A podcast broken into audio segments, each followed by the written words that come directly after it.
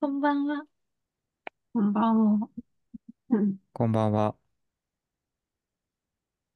ラクダです。キリンです。カエルです。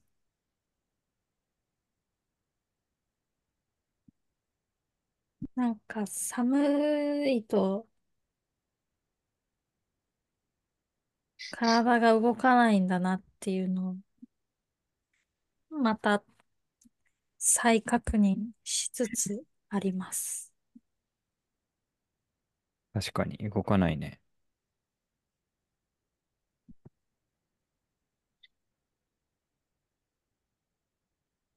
うちの中にいて暖房つけていても寒くて体動かないことあるしな。っうん。ていうか体が痛いっていうか、体が痛い。うん、節々が痛いみたいな感じ。ああ、うん。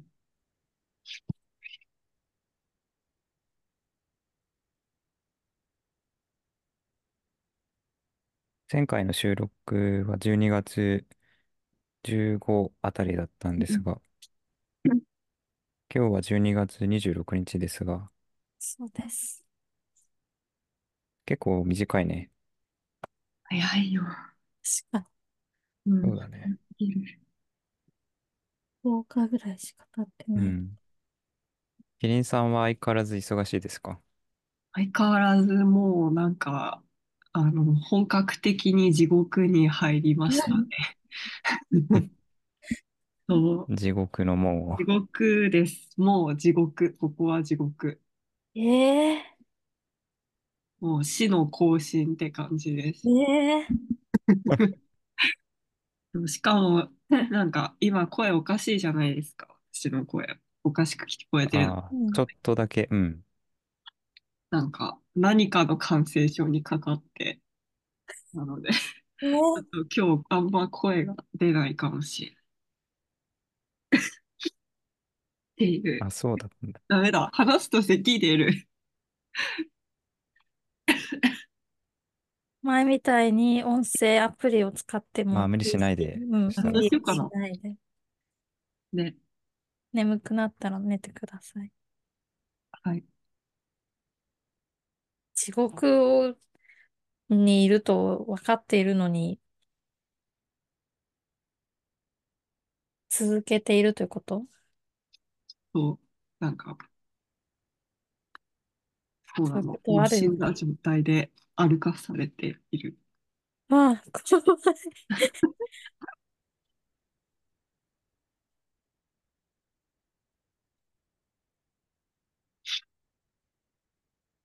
誰、誰、誰に歩かされてね、誰に歩かされてんだろう、私は。なんかもうなんか止まったら死んじゃうみたいるえ、な。クジラみたいな。クジラだっけ？マグロみたいな。そのマグロみたい割ったら死んじゃうのか。そう、止まったら、止まったら死んじゃう、俺は。あれ？何、何、何？がなんか言ってる。みんなの声が聞こえなくなったらしい。え、え、でもさ、カエルくんミュートしてない？カエルくん、大丈夫だって。カエルくんが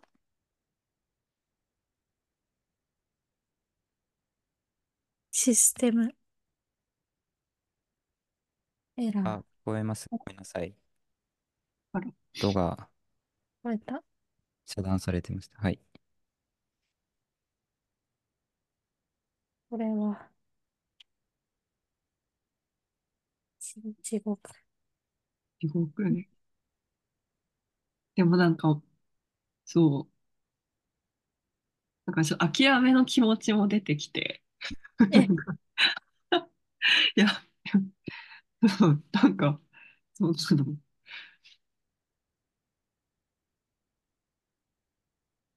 まずいよね。諦めの気持ちが出てきたらまずいから、これはあき、諦めたらどう、どう、どうなるの？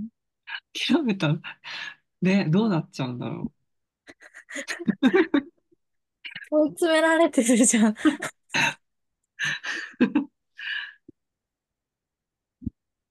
止まったら死ぬし、諦めたらどうなるかわからない。う。そう。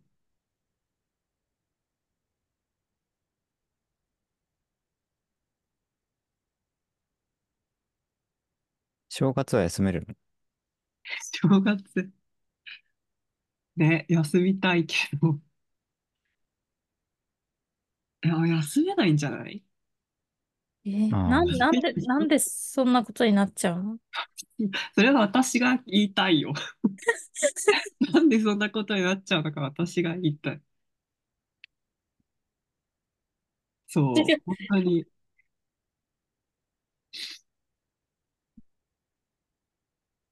困るね。大変。そっか。実家にも帰らずうーん、帰っ帰る。てもめっちゃ短いかも。めちゃくちゃ短い帰省をするか、あるいは帰省しないかかな。うん。帰省、うん、帰省するのも大変だしね。そう、え、しかも、そう、めちゃくちゃ短いとさ、なんか、交通費がもったいないとかなんかやっぱ思っちゃうんだよね。そう、うん。一日で帰るとかだとさ、もったいないなって思う。時間もお金ももったいないと思ってしまう。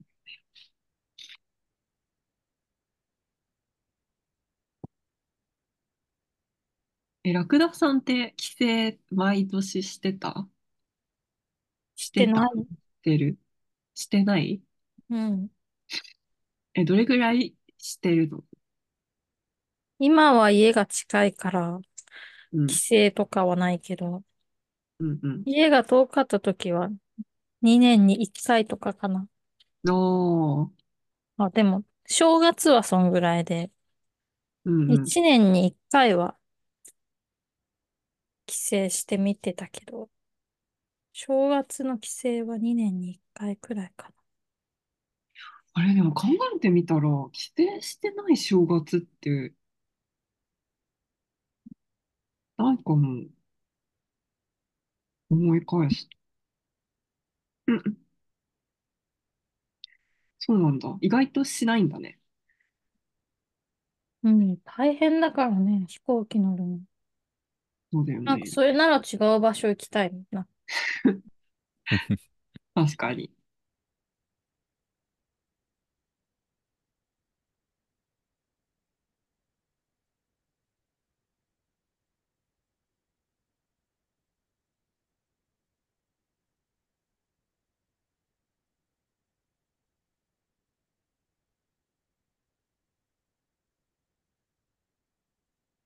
お二人は、いかがですか？近況。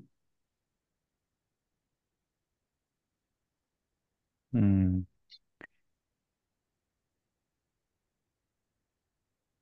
まあ、僕は大掃除をしたりしていますね。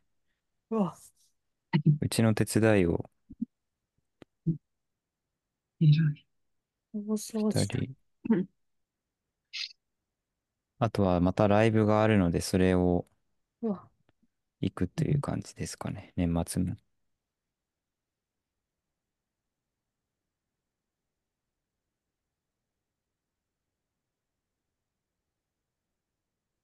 なんか掃除ってアルバイトとかでやると楽しいけど、自分の家を掃除する気に全然、気にはなるけど、行動にはならないな。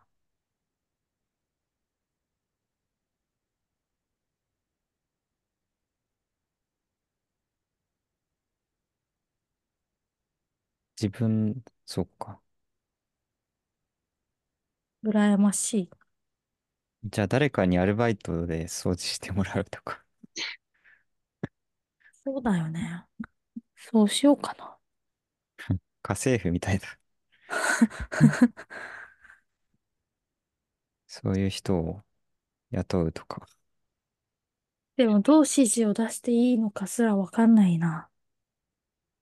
ああ、散らかってるのはわかるけど、どっから手をつけていいのか。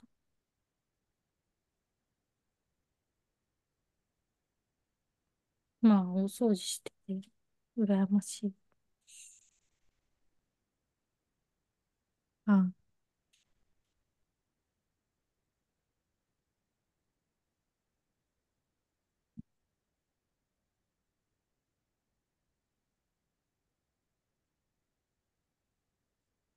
なんかラクダさんはこの短い1週間程度の時間になんかありましたか？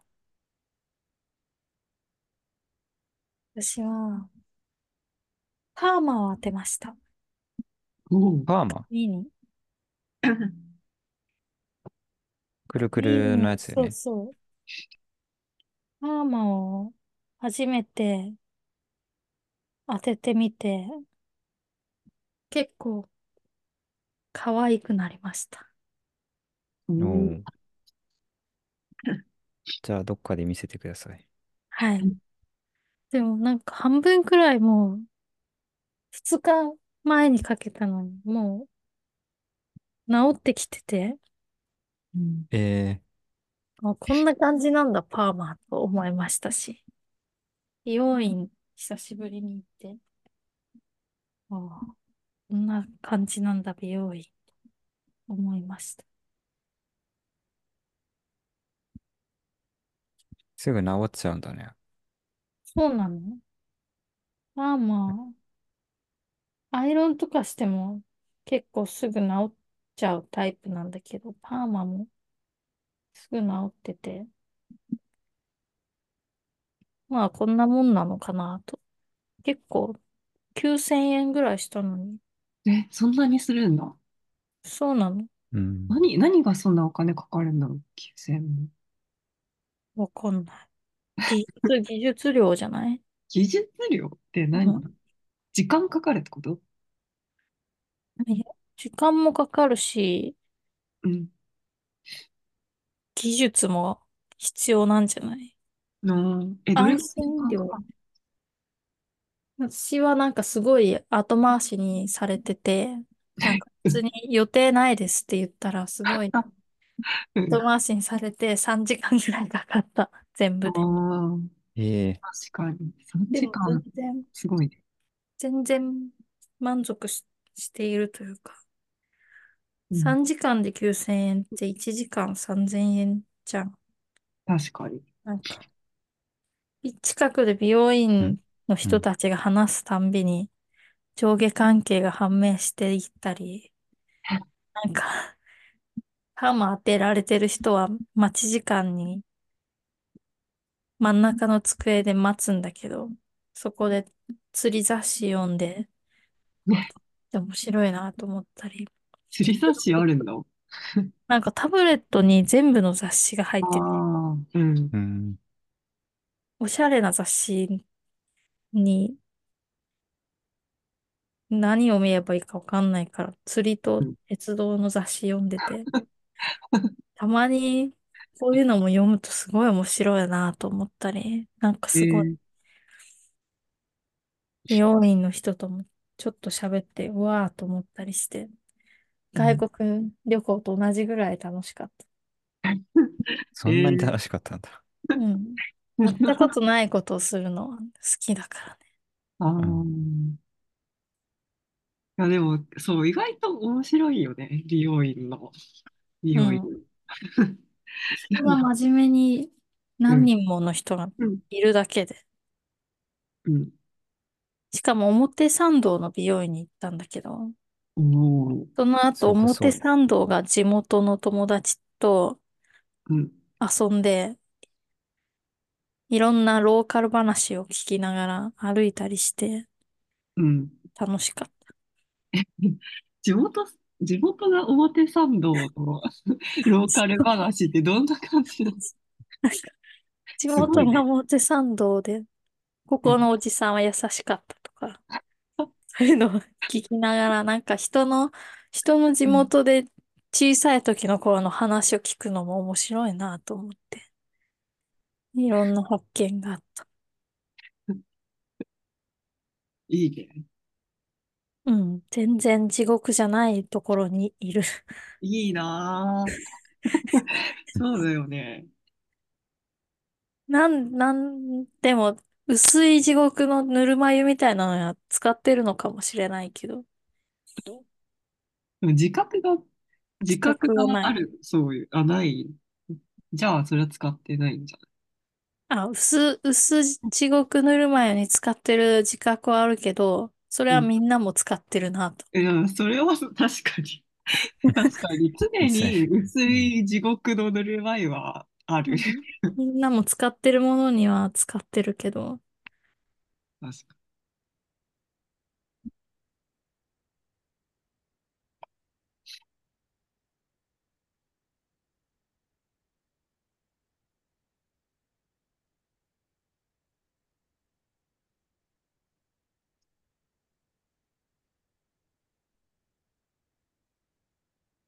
でも美容院で3時間9000円が1時間3000円っていうのはちょっと一瞬違和感があったんだけど、話聞いてて、うん。そういうことか。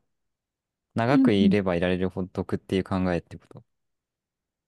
そう、なんか、映画とか劇とかと同じだと思ったら、そういう計算になる。ああ、結構妥。当だなって思った。最初9000円高いって思ったけど、1うん。時間3000円って考えると、ああ、そっかって思う。うんうん。美容院って長くいられればいられるほどいいの？私は 観察料込みだったからいいんだけど。うん でもなんかすごい人で、前髪私のちょんちょんって切っただけで、なんか見違えるように前髪が良くなった気もするし、うん。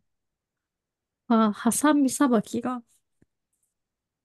職人の技という感じの間近で見たりできた。ああ。確かに、すごい。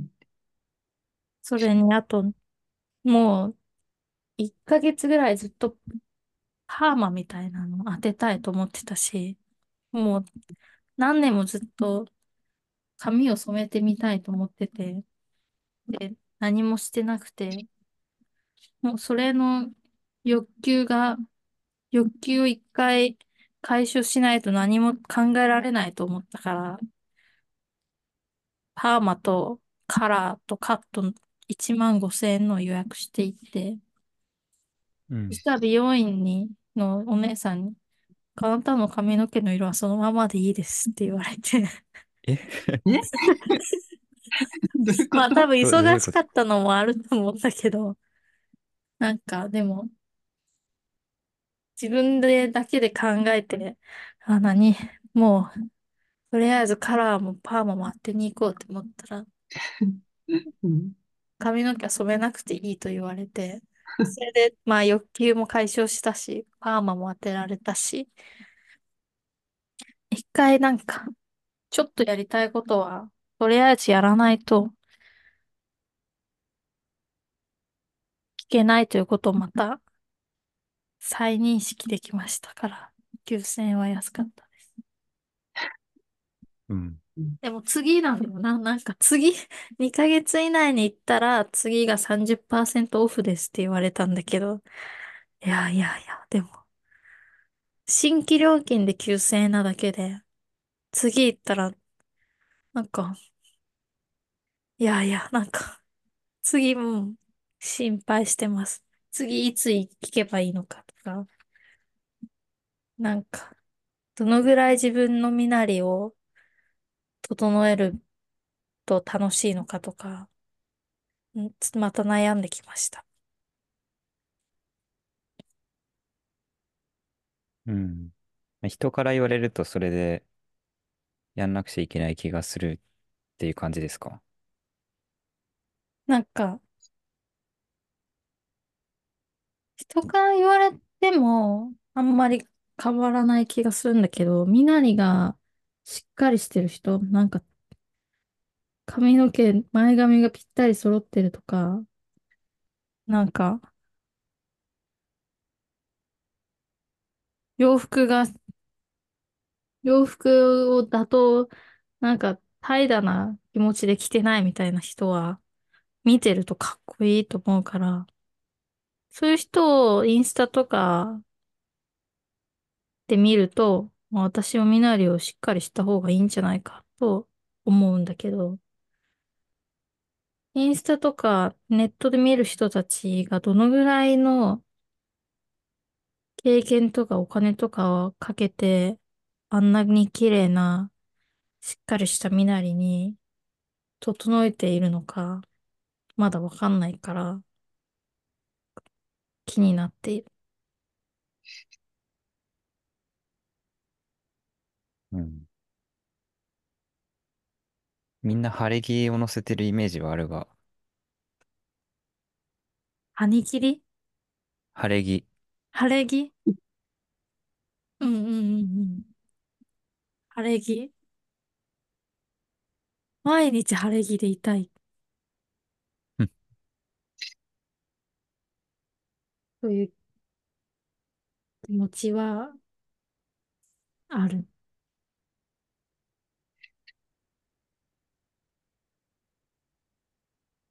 なんか街ですごい可愛い格好の人とか、たまにいるじゃん。うん。街じゃなくても。なんか、わ、すごい可愛い格好だと思うと、いいなぁと思いますね。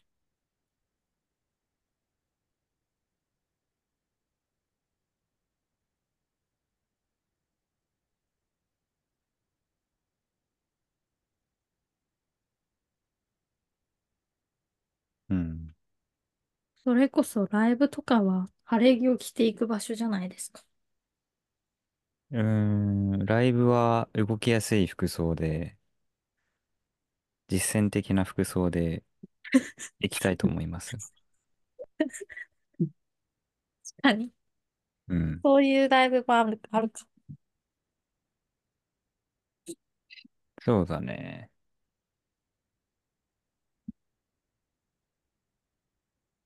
なんかもうこん、今度行くやつはすごい人がたくさん来る系のやつだから、もう、あんまり周りの人を気にしないんじゃないかっていう気がするんだよな。え？ああ、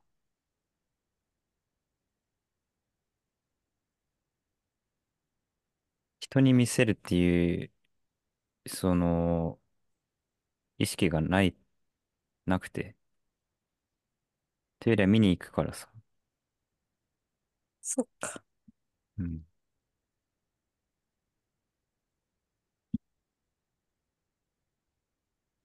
アーティストの T シャツとか持ってないしな。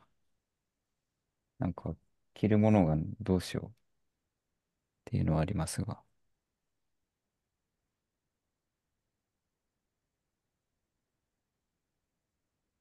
なんか、あとは、服装で思うことは、なんか白い服を着てるときはすごい意識使うっていう、そういうのも汚れるからっていう意味で、だからうちで白い服着てて、夕飯の時とかは脱いだりしてるみたいな。別の服わざわざ着てるみたいなああ、ことはありますね。白い服はそうだね。白い服は全然最近着ないな。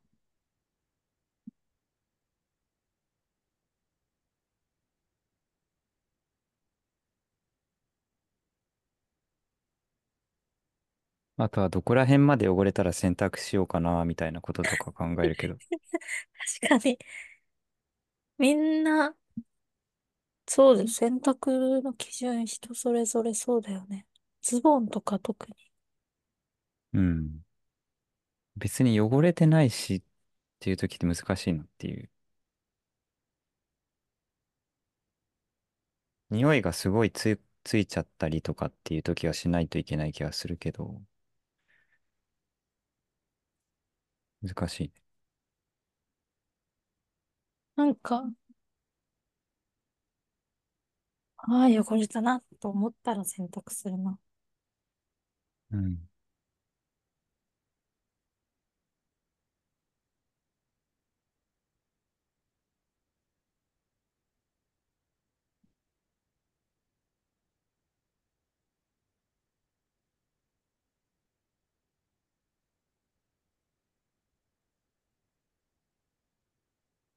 そう、だからなんか、汚れるのがめんどくさくてあんま晴れ着ないなっていうのはありますね、最近。ああ、クうん、リーニングとかにさ、出すの大変だし、うん。そっか。うん。平日とかはそんなの着ててもしょうがないっていう気がする。なんか、魚の世話とかして結構水つくから、ああ、服に。うん。それだとなんか、汚れたらショックだし、動きやすい服とか。確かに。ただ、電車乗るからなんか、電車乗るときに変な格好で行くと、目立って嫌だなとかっていうのはあるので、難しいですね。バランスは考えるけど。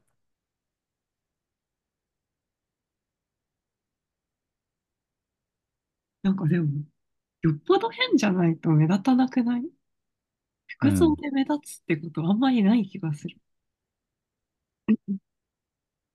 あ、場所にもよるか。うん。まあ、服装で目立つっていうか、多分変なプライド的なので、なんか、中高生ぐらいに見られたくないみたいなのがあるのかもしれない。それで、そういう意味で、なんか、もう少しシックな服を着ないといけないのかみたいな。シックな服？そうそうそう。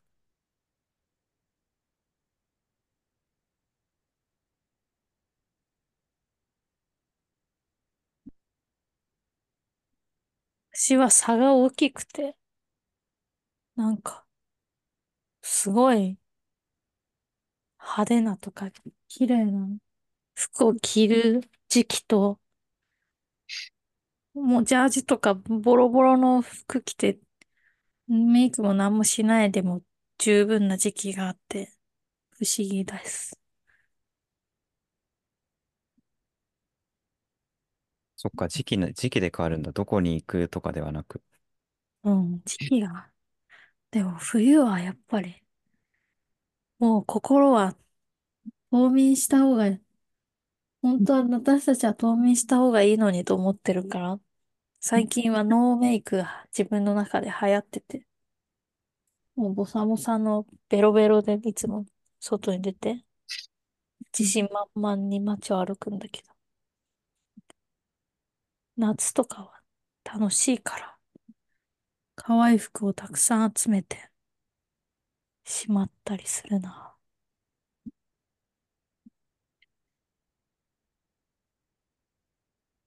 うん。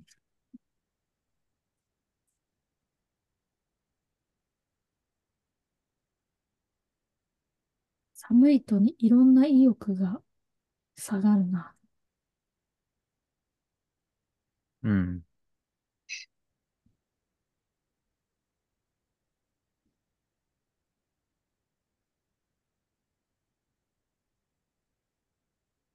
冬がないとこ行けばいいんじゃない？うん、もう来年こそは絶対にそうすると心に誓った。今年の冬。本当？うん。沖縄とか？え？え？沖縄、え？冬がないところ。冬ないの？わかんない。な、あるのかな？ないんじゃない？沖縄、沖そうだ。縄に何度？じゃあ沖縄にしようかな。てっうん。きりなんか東南アジアとかかと自分で考えてたけど。沖縄でいいな、沖縄でもいいな。だって沖縄、今日も19度だよ、最高。最、最低13。13度？うん。東京うん。は？東京気温は、言われても全然わからない。東京は14度1度とかじゃない。だから最高が10、じゃあ、最高が沖縄のそり違最、うんだ。うん。最高気温と最低気温って、なん、なんか天気って難しいけど、じゃあ、あったかいのか、沖縄は？いいね。高い。え、でも、東南アジアの方が高いと思う。そうだよね。東南アジアか沖縄に？来年は、なんか、貯金をしなくていい、いいと思えばどこででも進めるんだけど、うん。貯金とか旅行しなくていいと思えばどこででも進めるんだけど、ね、確かに。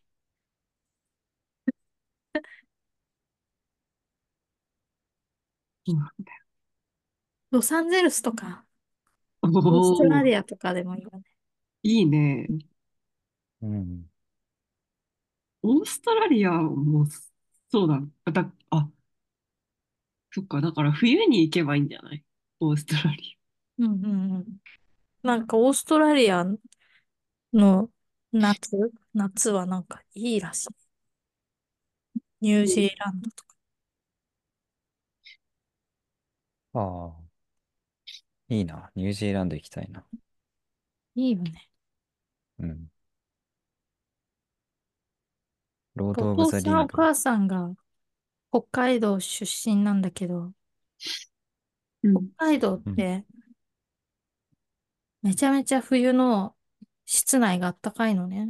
暖、暖、暖炉うん。炊いて火、火で温めてるから。だからなんか、多分それの影響で、私も小さい頃から、い冬はすごい、冬が一番あったかいんじゃないかみたいな。北海道。いや、それは言い過ぎだけど、なんか寒いっていうことに全然慣れなくて。うん。で、でも暖房費もかかるから。うん。ニュージーランド、ね。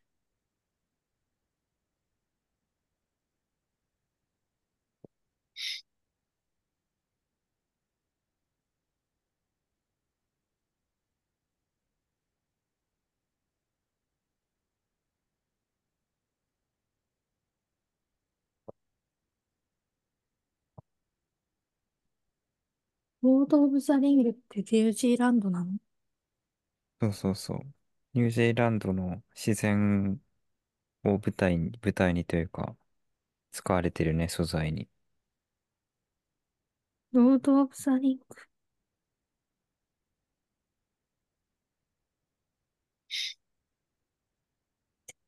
どんなんだっけ？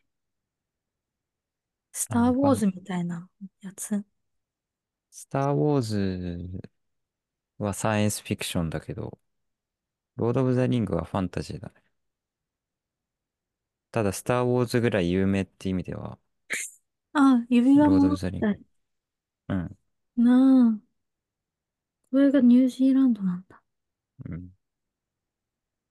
なんか、昔中学生ぐらいの頃、ロード・オブ・ザ・リングハマりすぎて、なんか、書く文字がロード・オブ・ザ・リングっぽいぐにゃぐにゃした文字になって親にすごいやめなさいって言われた。ロード・オブ・ザ・リングの文字になってるわよ。そう、中二病でしたね。カエルくんの文字は、リンさんの文字と似てるんだよね。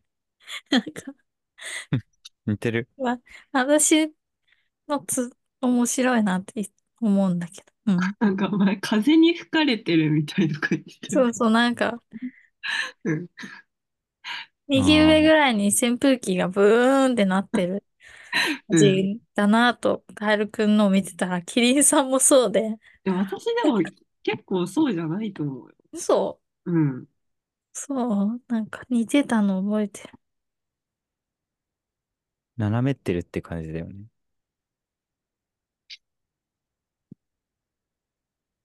うん、斜めってる。うん。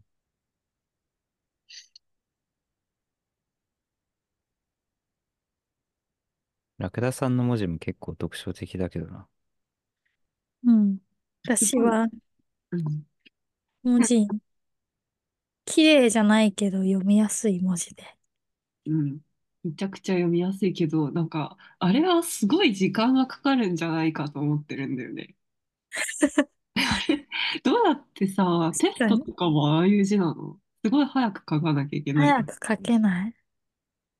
なんええか、小学生が習ったばっかりの字みたいな 印象なんだけど、いつも。確かに時間かかりそテストの時は、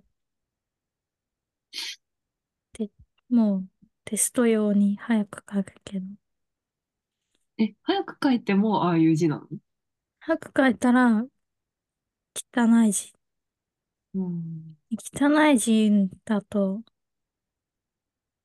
思われたくないから、もう綺麗な、でも綺麗な字は書けないから、ああいう字になっちゃう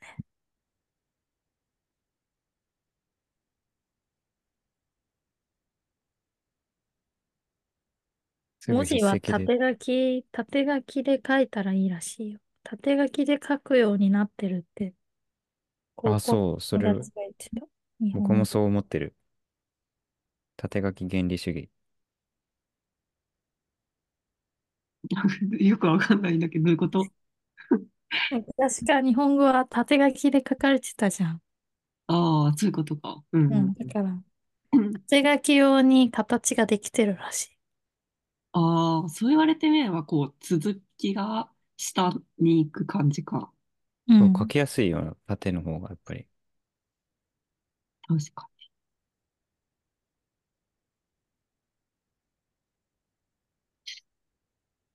に。うん、でもそう言ったら、英語だってさ、終わりは下が多くない？そりゃそうじゃん。うん、まあ、上から下っていうのは共通し、ど、え、どちょっと待って、どういうこと？ああ。そう、上から下に、線はだいたい上から下に書くから。でも左と右は逆なような。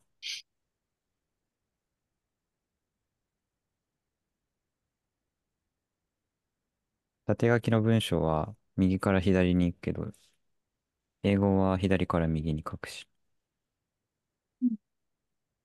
小文字とかはなんか、左下から右上に行くのが多そう。つなげるように。ああ、確かに筆記体は、そう、筆記体とか。うん。私は最近、なんか、横書きで書くんだけど、一番右まで行ったら、その、行、段、行を次の行行かずに、こうぐーって曲がって、アラビア語みたいに逆で書いて、また左端までメモ帳が行ったら、ぐーって曲がって書くっていうのにハマってる。え、ちょっ蛇とどういうみたいに。ことかわからん。難しい。あの、紙の一番端まで来たら、一番左端に戻って書くじゃん、横書きって。原稿用紙。うん。でもそうじゃなくて、そうだと途中で言葉が切れちゃうじゃん。うん。切れてなんか読みづらいから、紙の一番右まで行ったら、そのままなんか逆詞みたいに文字をドドドって書いて、そのまま右から左に読むように書く。で、ね蛇が、蛇がさ、うねうねしてるみたいに、文字の改行みたいなのしないで、ずっとか、かい、かい、書けるから、便利。つ、ん？通じ、逆さに、通じて、逆さに読まなくちゃいけないとかっていうことじゃなくて、ああー、そう、逆さにはならないんだ。一番え右まで行ったら、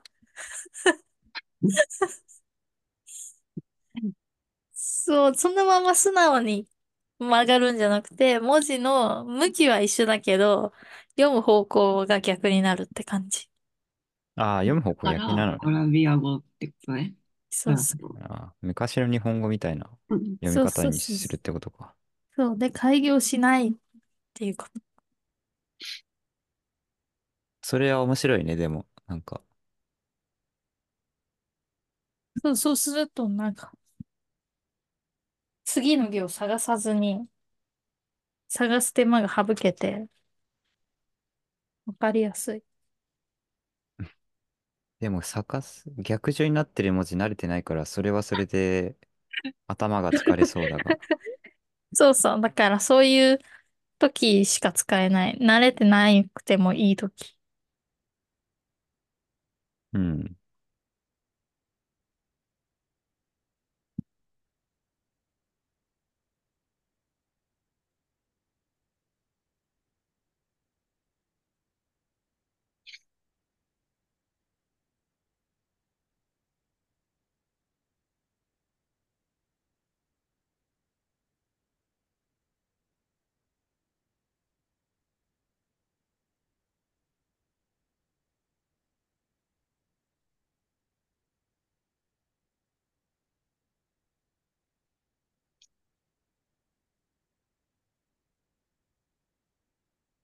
うん、もうすぐ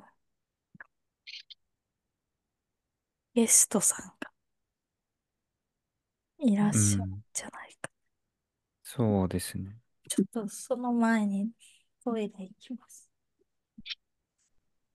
よっ、よっ。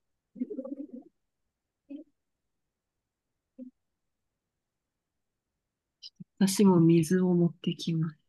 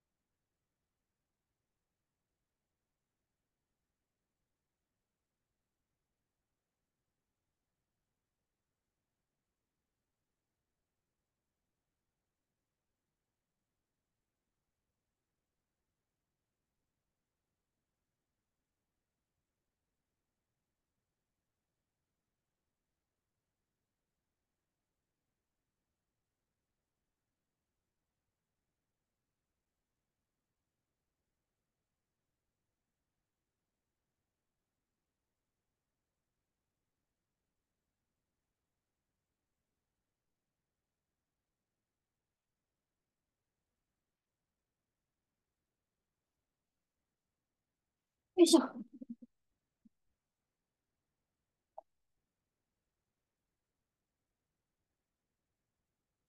なんか部屋が物だらけでさ、もう歩くのもままならない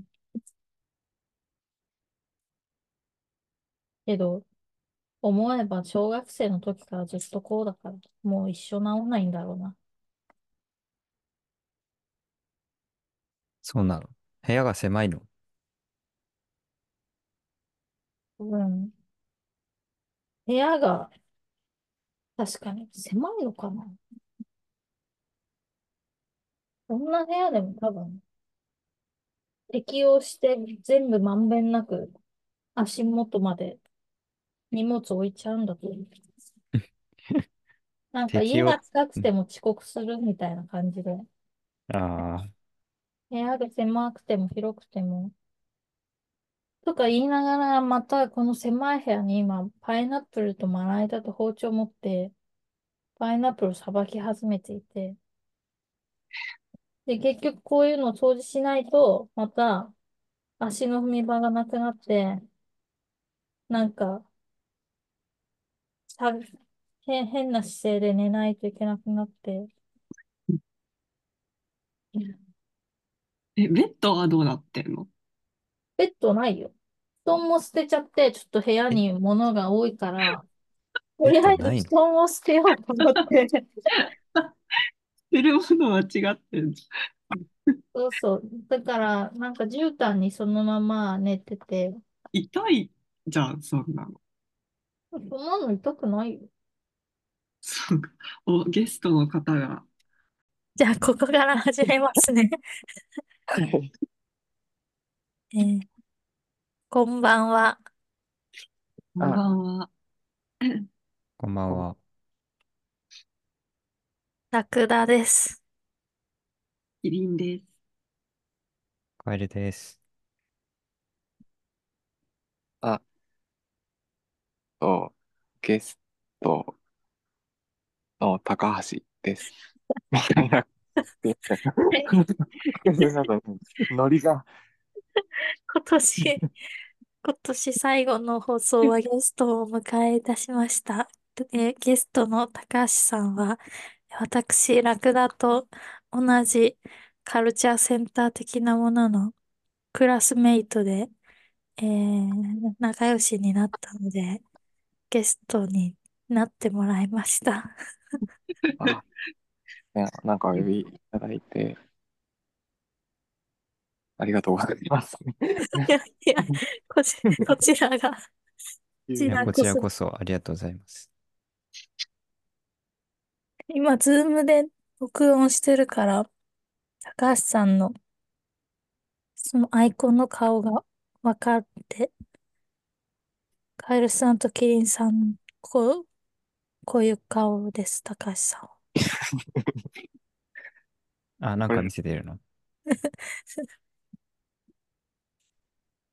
なんか車の中の 中身とともに。なんか、車の普段見ない姿の車があります。なんか壊れ、いろいろあって、なんか壊れたんですけど、すっごい、そう、すっごい古い車を2万円か3万円で、なんか Tinder で知り合った女の人から買って、え、2万円？2万円？えー車検で10 15万円とかかかるんですけど、えー。うん。でもなんか、さすがにエンジンがダメになって乗りながらなんか、常に、なんて言うんでしたっけ？あの、ガタガタするようになっちゃって、処分するってなって、で、処分するときに、なんか、せっかくだから取っていただけますかって、で取ってもらったやつですね。それをアイコンにして、はい。え、2それ万は 買わされたという感じですか？えー、あ、いや、なんか、すごい、うーん、あ、自分結構、背中を押してくれる人と出会うことが多いですけど、なんか、車免許取ったけど乗ってないみたいな話をしたら、ちょうどその方が、あのーまた古い中古車買ったから、今乗ってるやつよかったら買わないかって提案してくれて、それに乗ったって感じ。うん。車乗れるの？羨ましいです。車楽しいですよね。乗らないですか？皆さんは。僕はあの、今実家に住んでるんですけど、親が所持してる車乗ってる、たまに乗ってますね。え、免許持ってるんですか？あ、僕ですか？うん。うん。あれ言ってなかったっけ？の 持ってないのに乗ってたら結構やばいですよね。結構違法な感じですよ。うん。まあキリンさんは免許持ってますよね。持ってます。乗らないって。うんそう、乗らないけど、旅行に行った時は若干危なっかしい運転をしますね。Highway to the Hell みたいな。そう。あうちの妹の友達とかは、なんか、すごい勇気があるから、旅行先でしか乗らないけど、旅行先でなんかレンタカーとか借りて、のなんか妹と乗ってたら、逆の車線走ってて、あ、危ない危ないってなったって言ってて、やばい。なんか、でも、それでも事故らないんだっていうのは結構いいですよね。うん。うん、結構人が閑散としてるところだったっていう感じになったんですかね。ああ、まあ旅先だとそんな感じなのかなとか、北関東とかでしたけど、ああ、北、え、北関東？茨城とか、確か群馬とかそっちの、もうん。いや、逆走してる車がいたら怖いけどな。う、うん。そっか。見つからなくてよかった。警察に。確かにそうですよね。一発でアウトのレベルのやつですよね。うん。ガッさんは、このような感じの方です。はい。カルチャーセンあ、すいません。あ、どう、うんすいません、なんか。え、カルチャーセンターはどういうカルチャーセンターなのかと聞いてもいいでしょうか？じゃあどういうカルチャーなんですか？は、演劇とか哲学とか、そういうカルチャーです。難しいね。説明が。うん。でも、いや自分クラスさあんうんとクラスが一緒だったのは、なんか、切腹っていうのはどういうことなのか、月に一回集まって、ちょっと考えようみたいなクラスで一緒でした。面白いね。なるほど。そういう、だからアートスクールに高橋さんとラクダさんが通っていて、で、その知り合ったっていう感じですよね。そうです。それはどういう授業だったんですか？ちなみに。どういう授業だったっけ？前半の4回とかは自己紹介して興味関心みたいななんかリサーチみたいなこと前半4回でやってで後半4回があの実際作ってみるみたいなそのリサーチした情報をとか、なんか、まあ、でもなんか、説明しづらいですね。何を調べていたんですか？ななんか最初の方は自殺の統計をみんなで音読したりして、なんか女性は川で自殺するのが多いとか、でも自殺は男性が多いとか、そういう統計を見たり、あとは、なんか、物語に出てくる自殺を読んだり、うん。あとはそれぞれ好きに調べ事をしたり、で、結局最後は作品を一つ作るんだけど、私が、なんか、お腹に、お腹というか、切腹だから腸、腸に関する詩を作って朗読したり、高橋さんは曲を作ったりしました。うん。自分作った曲を半分ラクダさんに歌ってもらって、うんで、ありがとうございますって感じ。なんですよね。なんか ねえ、そうねどういう曲ですか？なんか、えー自分は太宰治の人間失格を読んで、その、それを曲にするみたいな感じでした。なんか、これでいくか。はい。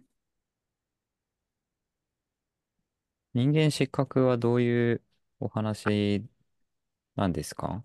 を、なんか人間失格自分、初めて読んだんですけど、思ったより、あのーモテてモテてしょうがないみたいな。うん。あと人が怖いって話でした。うん。人が怖いうちに、人が怖いところが好きみたいな感じの女がわらわらと群がってきて、で、酒と、なん、なんか酒に溺れて、でもなんか根本的には人が怖いから、一回心中するんだけど自分だけ助かって、で、自分だけ助かると自殺平助で、やっぱ昔も戦前戦中？もうなんかやっぱ監獄に入ることにな、なるんですけど、なんか、めっちゃ仲いいと思ってた友達が、監獄から出てきたら、なんか、ちょっとそっけなくて、また酒を飲んで、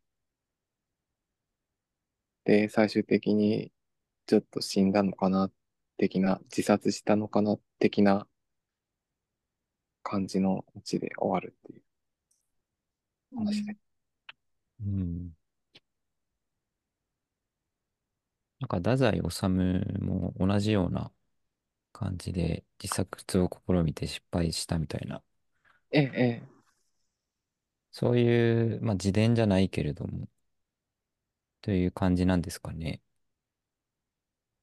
なんか心中事件とかに関しては別の短編とかにも書いてて、そっちの方が、あの、書き方がめちゃくちゃ面白いやつがあるんですけど、人間失格とかは、もう晩年の方の作品だから、書いてて自分でよくわかってないんじゃないかな、みたいな、混乱してる感が あって、そこが面白い感じですよね。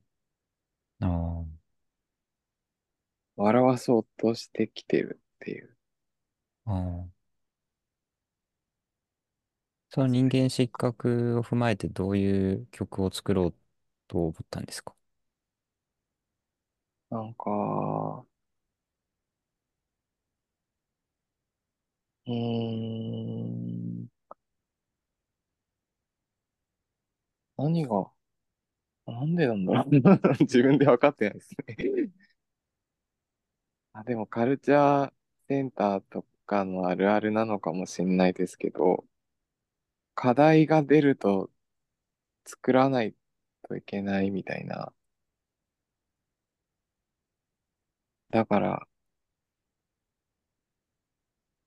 ものすごいモチベーションで作ったわけではないけど、なんか、これがベストとは思わないけど、今のところのなんかベストっていうかベターみたいなのが人間失格を題材に曲を作ることだと思って、うん。なんか出てきたセリフの印象的なやつとか、あらすじっぽい、なんか要約的なものを散りばめて作ったって感じです。なるほど。うん曲を作ったりするのは普段からじゃやってるんですか？ああ、曲簡単に作れるやつがあるんで、簡単に作りました。なんか、普段からあまりやってなくても簡単に作れるやつが、っていうか、曲って意外と簡単に作れるですよね。えあの、絵とかもそうだと思うんですけど、めちゃくちゃすごいやつ作ろうと思わなければ、なんか、割と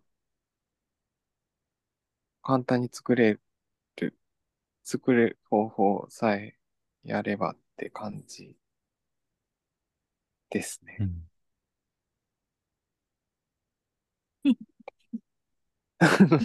何も言ってないような感じですね。なんかうん ぜひ、まあ、結構みんなに評判の曲で、いい感じだっうんたの。多分、今度どっかであ、そうですね。投サウン票するか。ええこれ、そうだね。まあ、後でもし音源もらえてもよければ、ここで流すこともできますんで。あ、本当ですか？じゃあ、せっかく作ったんだし、ラクダさんにも歌ってもらったし、うん。ぜひ、送ります。うん。高、高橋さんは曲も作るし、漫画も描いてるらしい。そうなんですよ。うん。漫画、漫画の宣伝をしようと思ってきたんですけど、おーなどうぞどうぞ宣伝だ。宣伝をす、なんか、アンケートのやつ見て、宣伝、この空気のポッドキャストで宣伝ってどういう感じなんだろうなって、すごい不思議に思ってて。うん。どこにも響かない宣伝になってしまう可能性が。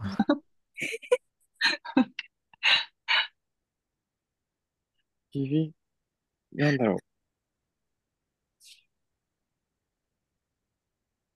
なんか響かなくても別に響く響かないはともかく、どのテンションで宣伝するのかっていう問題が。なんか、うん。もう自分が声に出すことに価値があるみたいな。自分がなんか、特に宣伝効果はないんですけど。あ、でも確実に3人、ここの3人は聞きますから。そうですね。いや、宣伝したっていう実績に。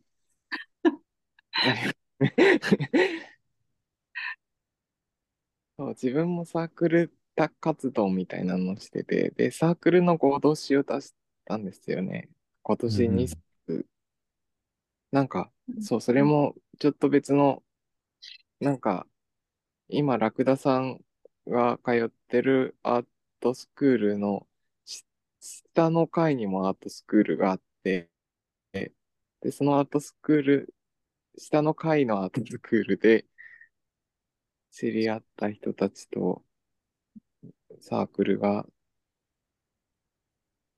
できて、なんか、イデア絶対つかむずっていう名前のうんサークルなんですけど、それで今年2回行動し出したっていうやつがあります。どこに行動し出したんですか？コミティアですね。コミティアですか？コミティア。ラクダさんはコミティア、ミティア、ミティア、コミティア、ミティア、ミティア。コミティア？に、私たちもそうだ。ええこのラジオもチン、チンにして、コミティアではないんですけど、来年の2月に、岡山で、すごい遠い。岡なぜか山岡山に行くことに。で、なんせ。岡山で何か作って出すことにしたので、何かコミティアの詳しい話を聞きたいです。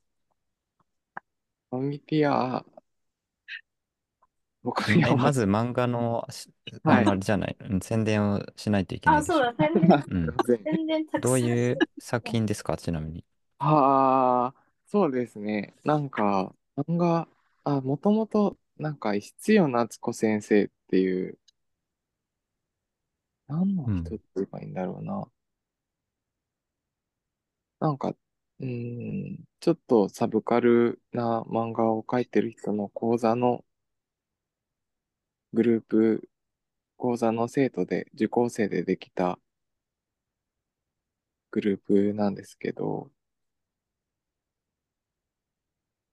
なんか、一冊目の同人誌が、なんか、おじさんのをテーマにしようみたいな、ちょっとみんな、おじさんをテーマにすると書きづらくなって、あの、難しいものに挑戦した方がいいみたいな、なんか、謎の、ノリがあったので、一冊目がなんか、おじさんをテーマにした漫画が3、4本載ってる。全くおじさん関係ないやつも載ってるってやつで。うん。二冊目、最近出したやつが、4コマとか、なんか好き勝手やってる、作ってる人は面白いなみたいな狙いで、なんか作ってる人のを楽しんでる感がめっちゃ出てるやつを作りうました。ん4コマと文章と、あと気候をゲストに書いてもらうみたいなやつうん。のですね。報道誌ってことは、まあ、じゃあ、高橋さんはその中で、一冊目はどういう話を書いたんですか？一冊目は、えーっと、おじさんがベンチに座ってて、で、前、そのおじさんの前で大工さんがずーっと手やんで、手やんでってさ叫んでて、うん。で、なんか、やっぱおじさん、大工さんはかっこいいなって思いながら、スーツのおじさんがそれを眺めてて、っていう、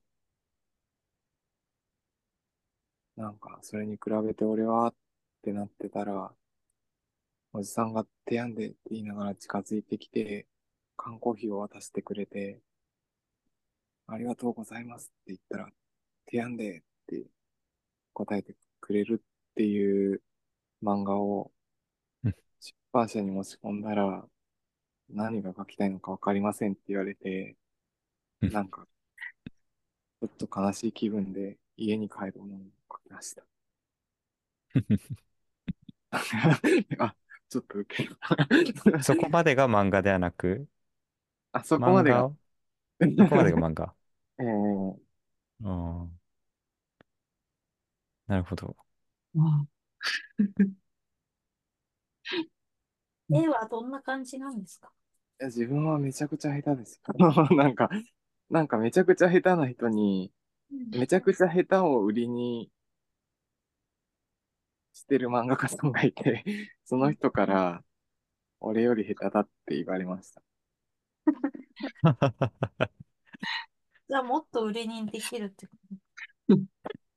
うんそうですね。そうそう。俺より下手。そうか。うん。確かに。ねあと、漫画を描くのが好きってこと？いや、漫画描くのがめっちゃ嫌い、嫌いっていうか、めんどくさいですね。めんどくさい。え、じゃあなぜ書こうと思ったんですか？漫画ならいけると思ってるからじゃないですか。舐めてるっていう。漫画を、を舐めるなっていう、なんか、感じです。ね、なんか。あ、でも、うーん、なんかこう、漫画って市場がでかいから漫画なら受け皿があるのではと思ってやってるのかもしれないです。ああ、なるほど。確かに。漫画ってなんか読みやすい、一番触れやすいですよね。うん、うん。確かに。それはあるかもしれない。え、ちなみに、はい。2冊目の方はどういう話なんですか？2冊目は、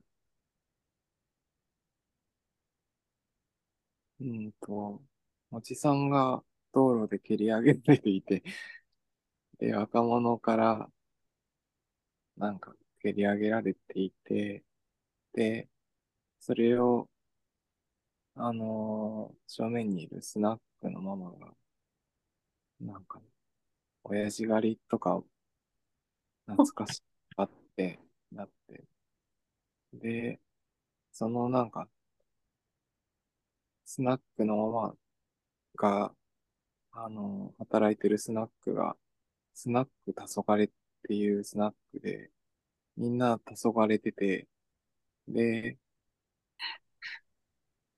うん。なんか、あの、さっき親父狩りを見たわよって言ったら、ふーんみたいな反応で、で、結局おじさんは死んだけど、誰にも報道されなくて、半年間後ぐらいに、スナックのママが、あの、電信柱の前に花を添えてるっていう漫画です。あらすじだけ言うとすごい面白そうなんですけど、内容、漫画自体はひ、ひどいもんですよ。なんか、自分でこういうこと言っちゃいけないんでしょうけど。うん。でも面白そうに聞こえでもそう。なんか、こう、癖になるシュールさが、なんか、ある。なんでだろう。あらすじを考えるのは好きなんですああ、えー、めんどくさくて急になんかつまんなそうになるんですよね。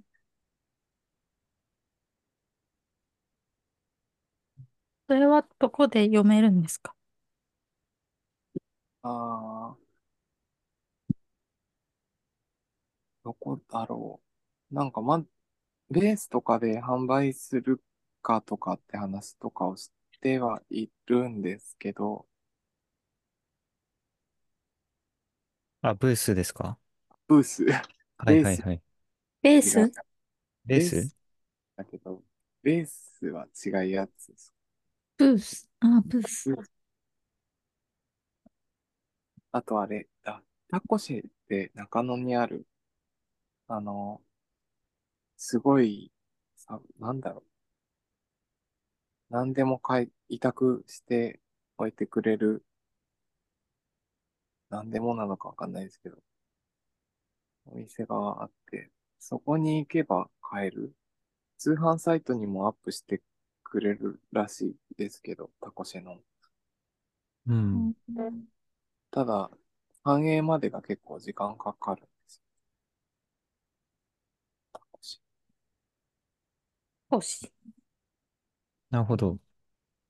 じゃあそのブースか、じゃあ中野のタコシェというお店の委託販売で入手で、できるっていう形ですか？あと、そうです。あと自分から、自分っていうかメンバーから直で買うか、たまにああ、フリマ、そういうジンのお祭りみたい、ジンのお祭りかな、なんか、ブース出すから、そこで買うか、です。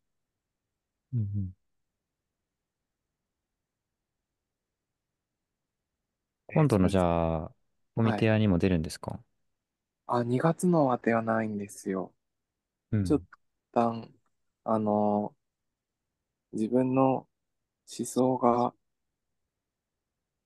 あの、反映されてというか、サークル意見が、意見思想？どっちでもいいかな。あの、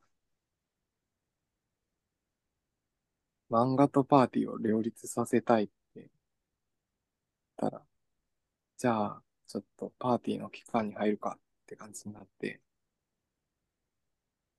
2月はちょっとお休みして、5月までになんか作ろうって感じですね。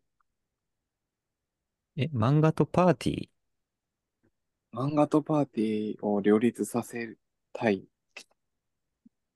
ねっていうえ、話を、パーティーってあの、みんなで集まって話すっていうか、やつですか？なんか、パーティーの定義も広げていきたいよねっていうなんか感じになって。ますね。パーティー。パーティー、パーティー活動をやるっていうことですか？パーティー活動をやりたい、やるために2月は漫画をサボるっていう。うん。うん？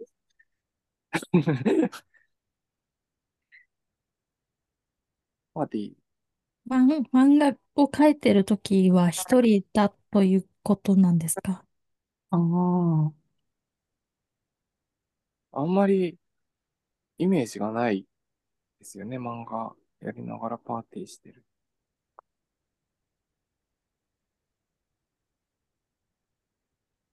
そもそもパーティー自体が、パーティー文化自体がちょっと外国っぽいような気もする。うん。確かに、パーティーに相当する日本語ってあんまりないような。会合だとちょっと堅苦しい感じがするし。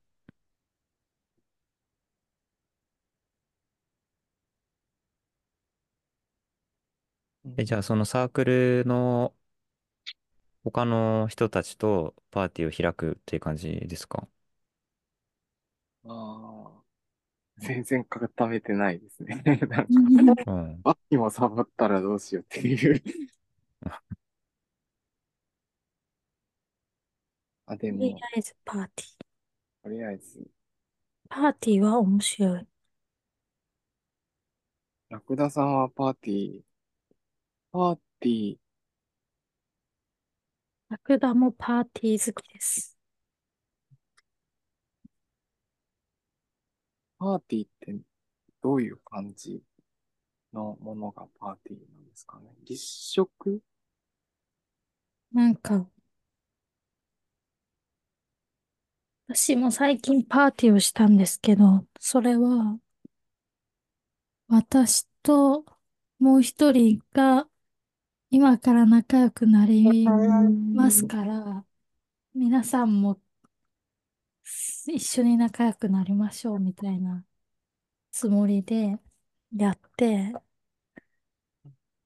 えなんか果物とか、ぶどうとかさ、チーズとか、普段食べない生ハムとかを自分で買って、すごい私はケチだから、そういうものを買うと頭が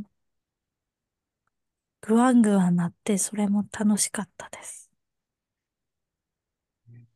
普段食べないものを食べて、みんなに食べさせるのがパーティー。ああ、はあ、はあ、はあ、はあ。わかるか。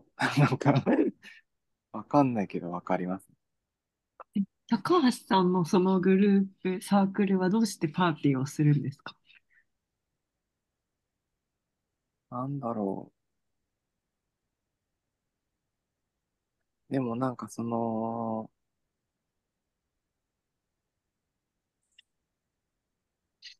うーん、楽しいから？やっぱ漫画は楽しくないけど、マナディは楽しいからですかね。漫画は楽しくない。楽しくないのによくに、に、2冊も続けてて、やっぱり人とやると続くんですか？ああ。どうなんだろう。人と、なんか、人とやって続くって結構すごいことだなって思うっていうか、あー、なんかバランスが良くないと、ちょっとやって続かないけど、なんかそのバランスがいいと続くし、なんかこううまく巻き込んでくれると書けるとかあるかもしれないですよね。バランス。バランス。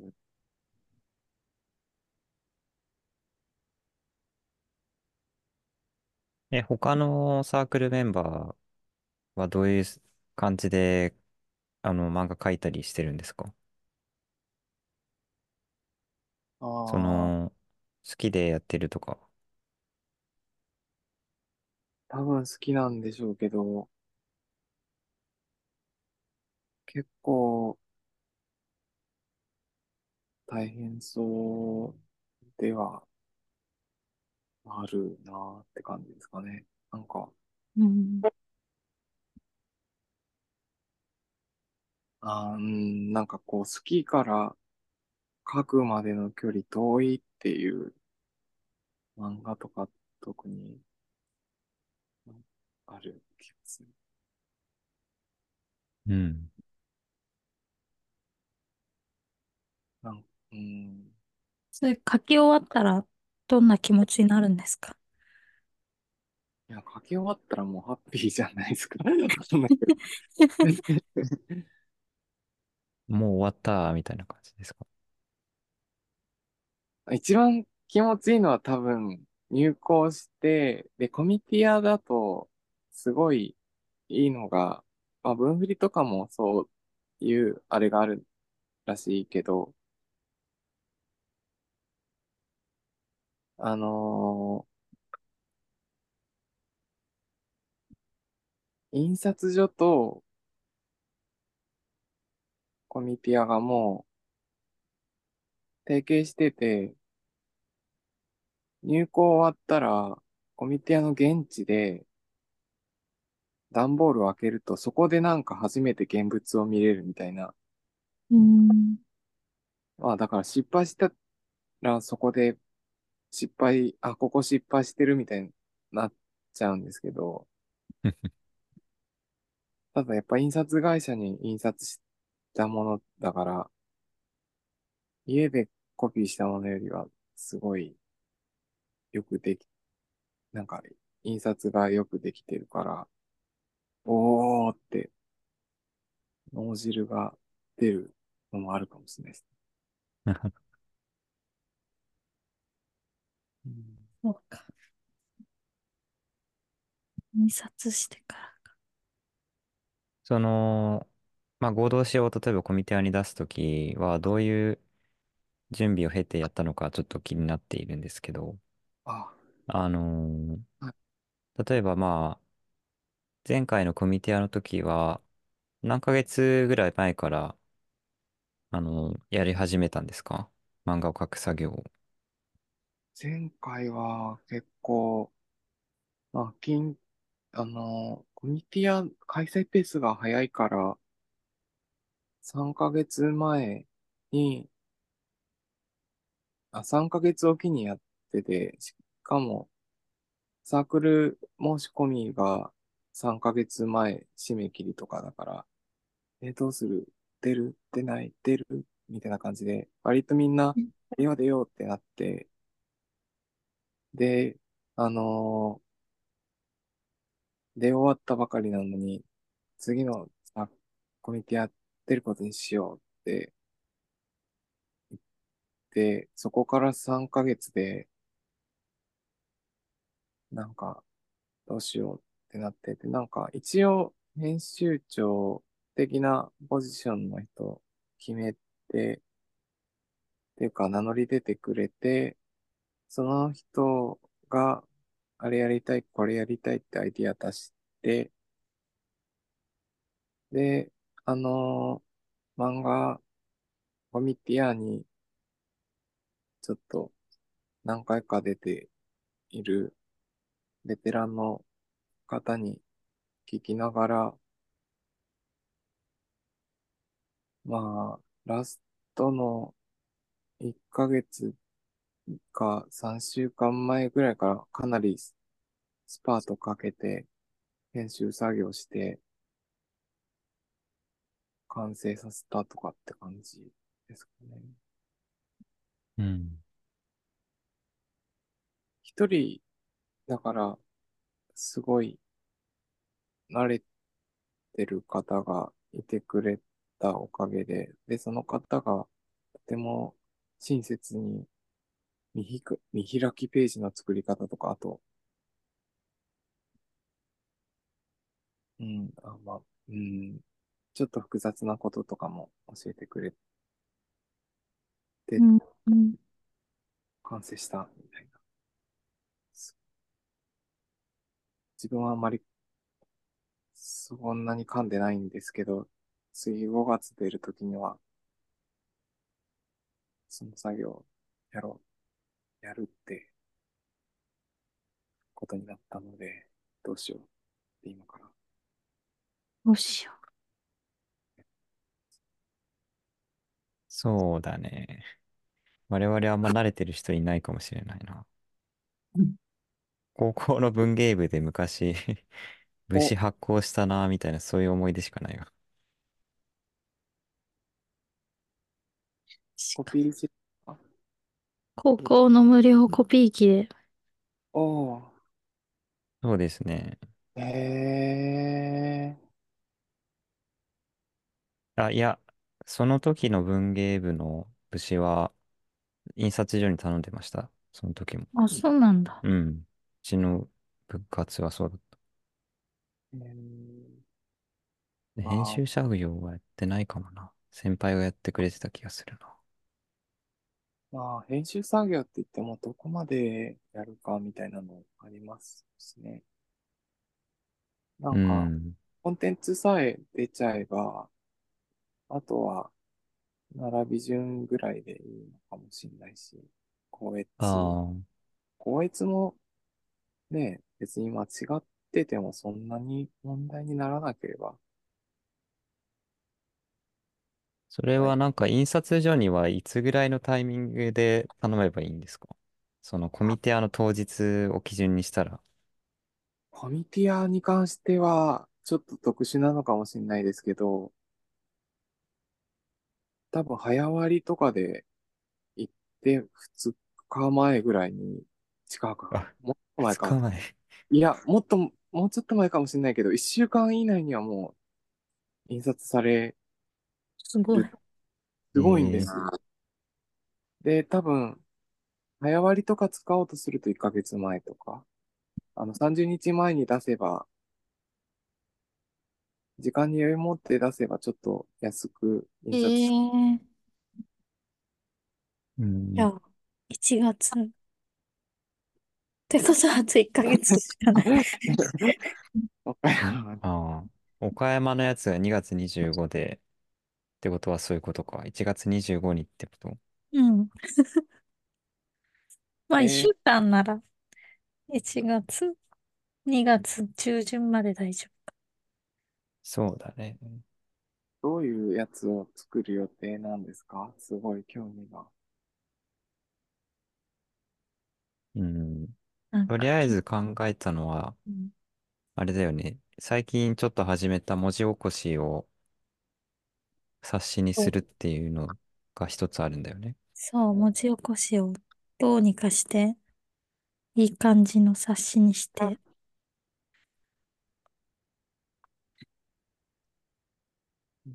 これこれのやつ。そう、なんか、どうすればいい、いいんだろう。うん。まあ、そうですね。あとは、冊子じゃないけど音源を CD にしたりとか、うんああ、まあ、あとわかんない、おののが。この感じのラジオどう、どう思いますか？この感じのラジオ、沈黙系。沈黙。いや、ほんとこんなに沈黙してるラジなんか、珍しいなって。放送事故。3人、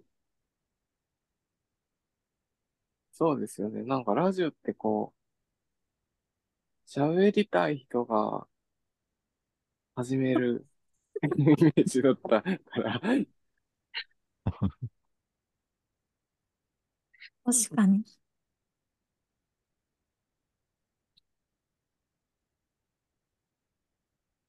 次から次へと喋れる人がやるのがい一般的なのにね。そういうことか。うん。特に喋りたいという気持ちが強くはないから沈黙するんだ。うん、まあ、それも一つあるかもしれないねう。ん。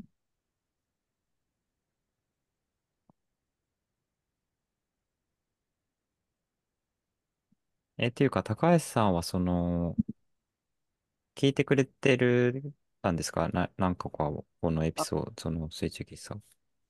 なんかラクダさんからオファーをいただいて、何個か聞いて、面白かったっていう、なんかありがたい。急に依頼をして聞いてくれたとは。ちょっと依頼が雑でしたよね、私。いや失礼しました。ー、そうなんですか？でも、なんか、こんなもんかなと思いあ、ます。そうですか。高橋さんが優しかったからいいもの。なんか、ラジオに出てくれませんか？このラジオです。URL みたいな。あの、なんだろう。結構、偉い人とかから、偉い人っていうか、スタータイプの人から、急にオファー来るときとか、そんな感じかもしれないですね。本当にちょっと、やっぱり、結構、うん、いや、配慮、配慮、配慮、配慮。難しい。え、そう、そうですかね。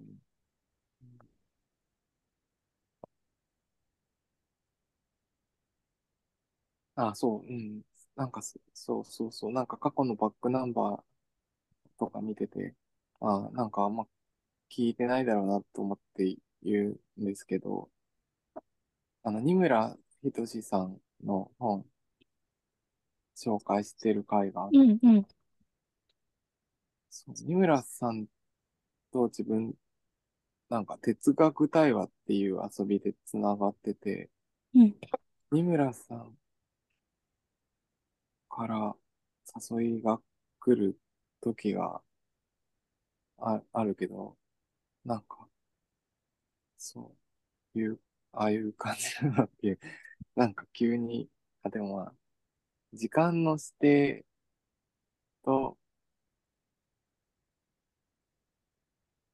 お元気ですか？と、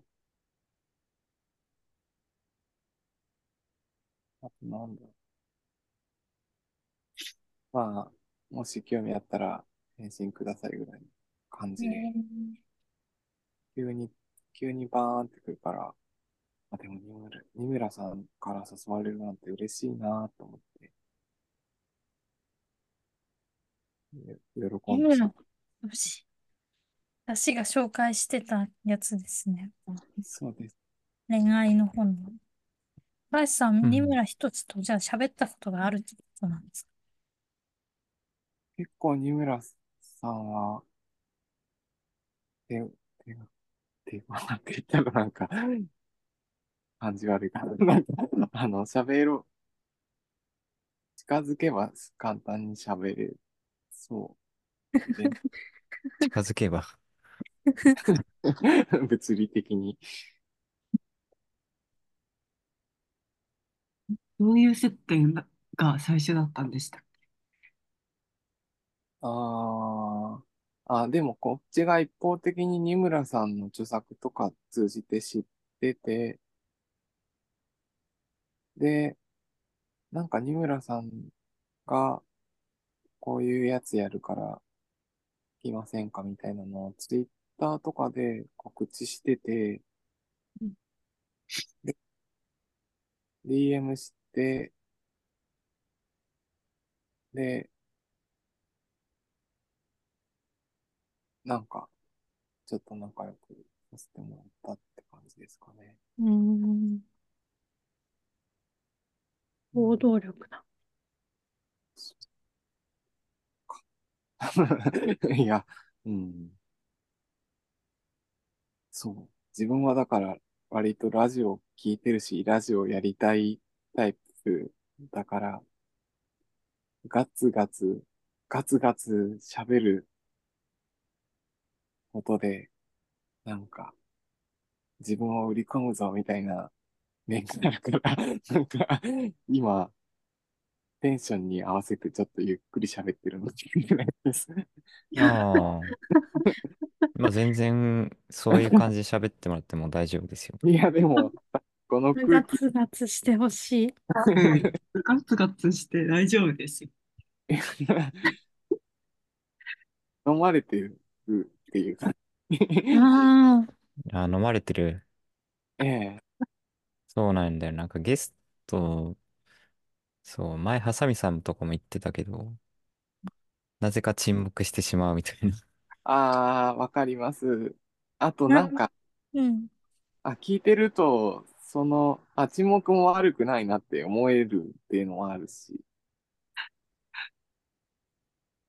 ええ謎の力場を発生させうている。ん。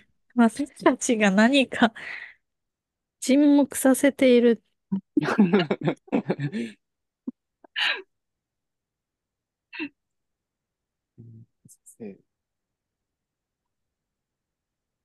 沈黙。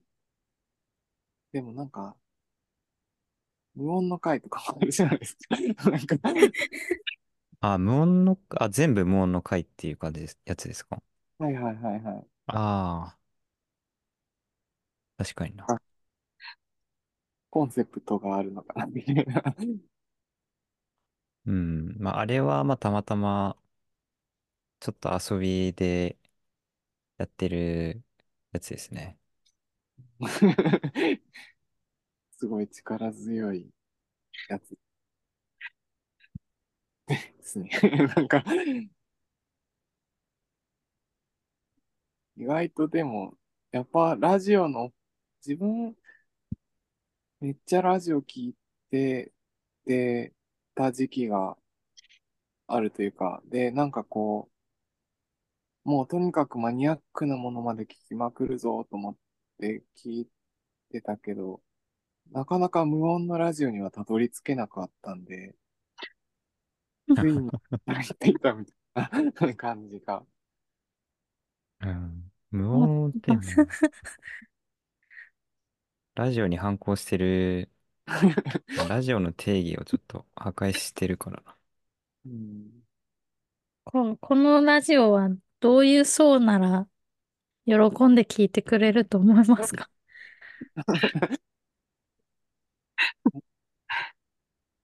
あーあ、そう、でも自分なんかもう最近忙しすぎて、ラジオ聞こうと思っても寝ちゃうようになって、で、なんかラジオから遠ざかっていくというか、なんか同じエピソード何回も聞いてるけど、何回も寝てるみたいな。なんかそういう人には刺されないですか？睡どのくらい眠用。うん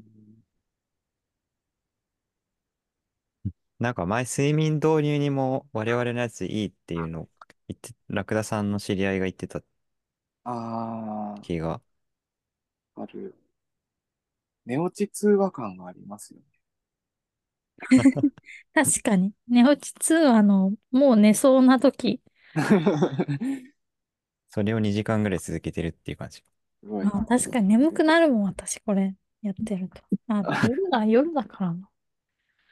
まあ実際夜にやってるのはある。うんうんうん朝、あれ、うん、そっか。そうですよね。自分も、そのサークルでラジオ的なやつ、YouTube にアップして、2本だけアップしてるんですけど、どっちも夜に撮った。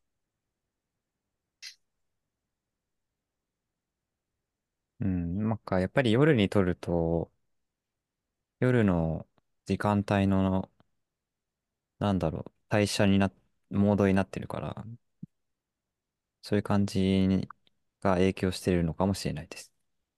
うんうん元は、なんか、昼過ぎの喫茶店で話し始めたのが最初なんだけど。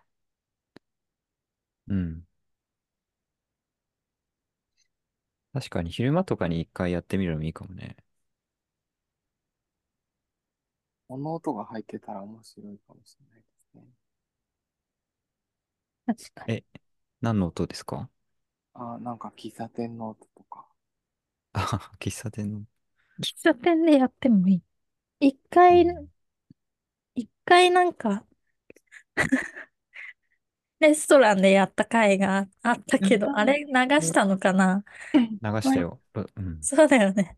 途中でなんかクレーマーのおじさんが来て、バックグラウンドでおじさんがクレーマー言ってる回がある。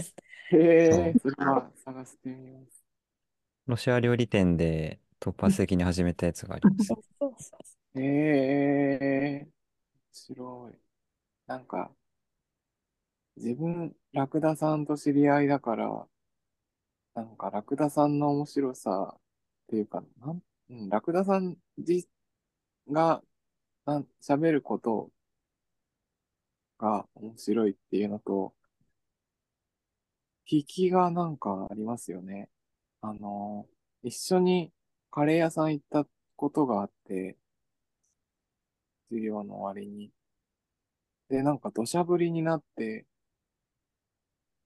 あ、夏だからゲリラ豪雨みたいな、もともと予報も出てたんですけど、ラクダさんがこう、こうあの、カレー屋さんまで、なんか、まっすぐ歩いてたんですけど、神保町で、なんか信号渡ろうとしたら、なんか、思い。出した先で、ね、なんか、あの、知らないおじさんが、俺はますますひどくなるぞーって言って、なんか、学童さんが、えー、そうなんですかって言ってて、なんか、うわ、すれ違いざまに話しかけてくるおじさんいるんだって思って、びっくりした。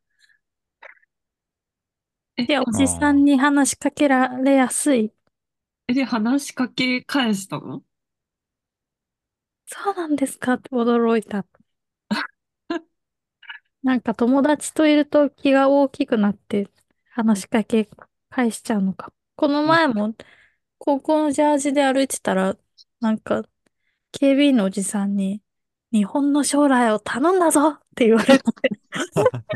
ね どういうことなんだ？意味がわかんないね。高校生だと思われて、ああ、そういうことか。将来頼まれた。責任重大だ。実際高校生じゃないの。そうそう。将来頼まれた。おじさん、おじさんは手強い。すぐ話しかけられる。なんで、なんでなんですかね。上にもよって。え そんな話しかけてこないよ、おじさん。ああ、でもそういう意味だと自分おばさん、あ、おじさん、おじさんはなんか怒っ、怒鳴る人とかはいい。てる人とかね。うん。怒鳴るおじさ怒鳴るおじさんは嫌ですよね。ん。おじさん、高橋さんの漫画集団の第一テーマのおじさんでした。でもおじさん、なんかおじさんをもっとフューチャーするのは賛成ですね。なんか、はい。おじさんってフューチャーされないから、うんフィーチャーね。フューチャーじゃないの。未来です。み、未来するとどういうことですか？頼まれたやつ。うん。まあいいんですけど。ごめん。フューチャーなんだ。え、フュー、いいんで、フューチャーされないから、いろんな人にき、の、いろんな人が気になっちゃう。女の子とかお姉さんとかどんどん気になっちゃうんだと思う、思っているところがあって、なんかおじさんを積極的に取り上げるの、取り上げたらうん。もっと、今お姉さんたちが取り上げられてる日と、おじさんが取り上げられてる日が傾きすぎてるから、イデア絶対つかむずが、その傾きに是正してくれて、まあ、イデア絶対つかむずは、逆のことを言いたがるっていうのはあるのかもしれないですね。うんいいですね。うん。まあおじさんっていうのもなんかくくっ、何かをカテゴライズうんしている言葉なので。そうなんですよね。うん。おじさんって言うたびにおじさんって言っていいのだろうか、みたいな。おばさんもそうだけど、おじさんもおばさんも難しい。中年男性、中年女性、中年の人って言った方がいいのかな。なんか中年男性。無限のやつな感じはしますけど。いくら言っても、うん。その対象自体は対象だからみたいな。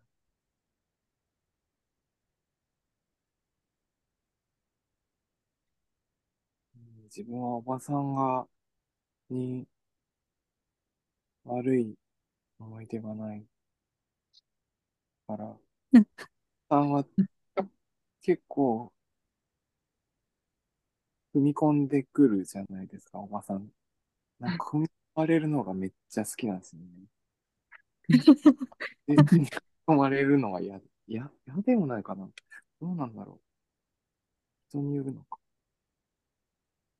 なんかおばちゃんうんカテゴライズしてる人っていうか、あ、おばちゃんを辞任してる人のなんか、開き直りっぷりが好きなのか。なんかうん。なんか着物で読書会するっていうやつに行ったことがあって、きみんな着物着てきて、で、それでなんか着物っぽい文学作品読む、読んで、っていう会があって、で、自分なんかもう、着付けをセルフでやると100%失敗するんで、失敗した着付けで読書会に行ってたんですけど、でもなんか着付けって難しいですよね、みたいな話してたら、いやなんか着物警察のおばさんとかいて、本当嫌だよね、みたいな話を、なんか前にいる女の人がしてて。でも自分の着付け見たら、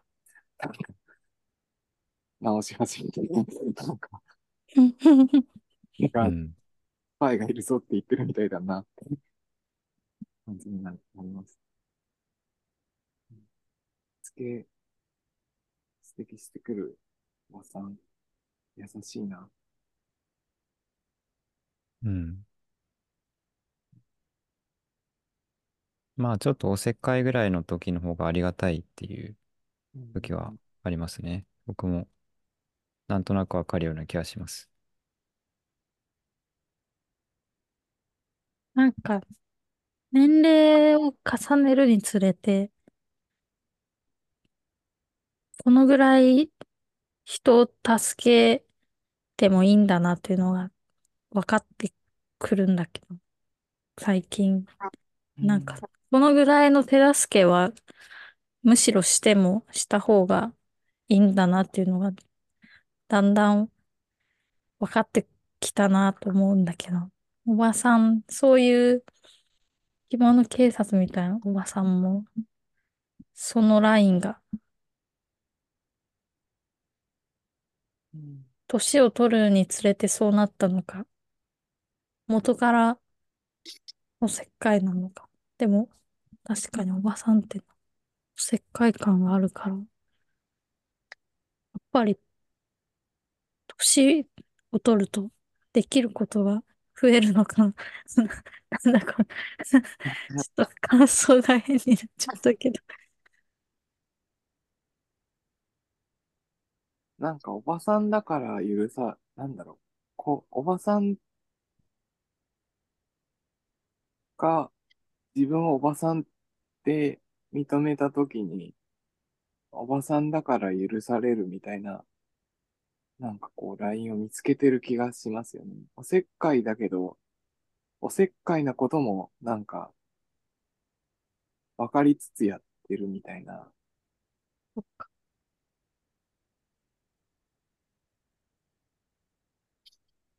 うん。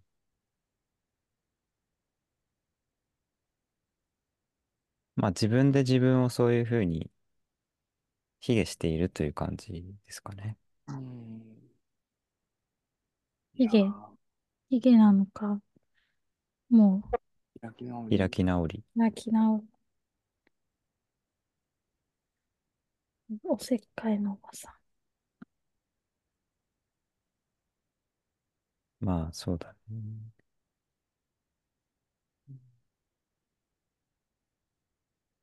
もっとみんなが人に、知らない人に、みんなでおせっかいをかけすぎたら、おばさんも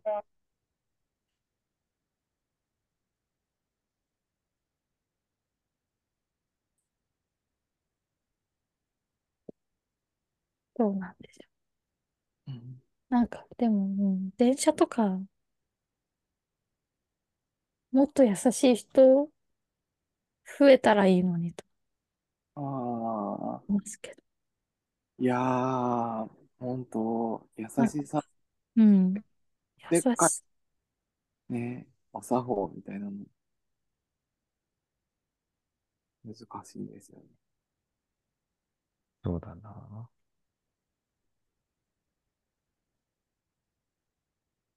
ちょうどさっき電車乗ってたら、次の駅で降りる駅だと思ったら、ちょうどなんか、あのー、5、6歳の女の子を抱っこしたお父さんが自分の目の前に立って、で、席1個しか空いてなかったから、立ち上がって、で、なんかもうずっとスマホ見てるふりして、あの、一応ちょっと譲りますよ、ムーブはしたんですけど、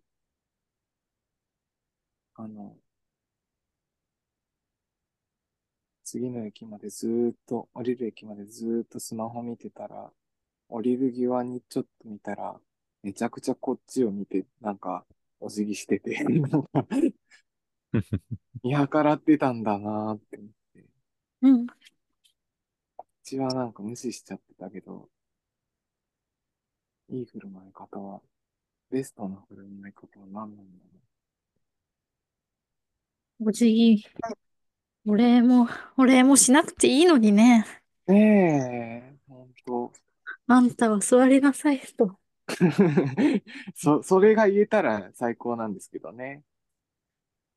ほらほら、まあ、座りなさいって、なんか、大変でしょ。でもそれ、おばさんっぽいな、なんか。あ、まあ、そう、そうです。そう。私も言わずに立っちゃうタイプ。ああ、なんで他の人は立たないのかわかんないけど、そんなに疲れてるのか。うん。なんか、逆に、老人とかだと、どうぞってさ、なんか、言うと怒られることもあるとかって聞きますよね。まだそんな年じゃねそうですね。老人。ああ。まあ、それは、そう、しょうがないよね。え。うん。それはまあ、すみませんって言うしかないけど。うん。行為を受け入れるのって思うんですけどね。なんかまあ、座る方がききつい人もいるから、そこまで考えちゃうとちょっと無限反省にちっちゃいそうな気がするけど、難しいな。うん。まあ、座るのは、座った方が腰が痛いですね、人は。あすいません、す、座った方が腰が痛いんでって言えばいいだけか。これ、長い、長い、長い。シャイな人は、ね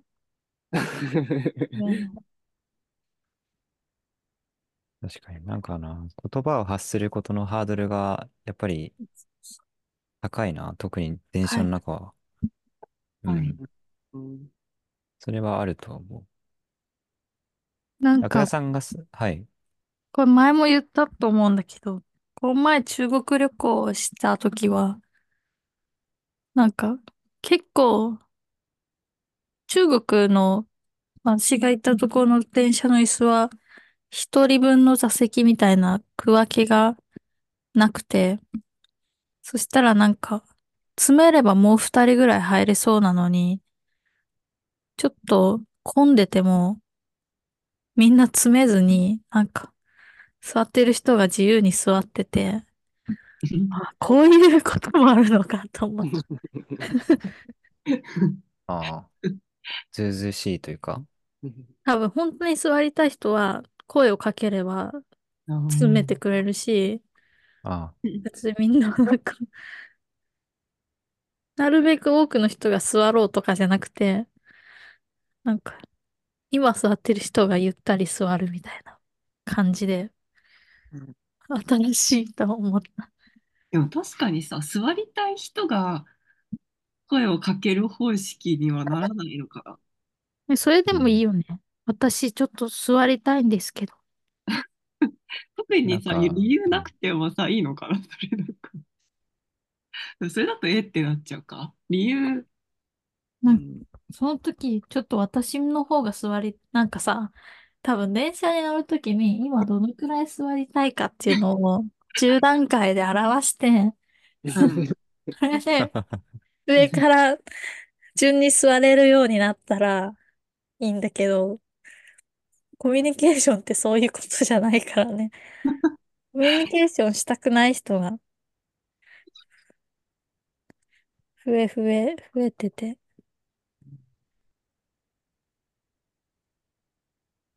確かにな。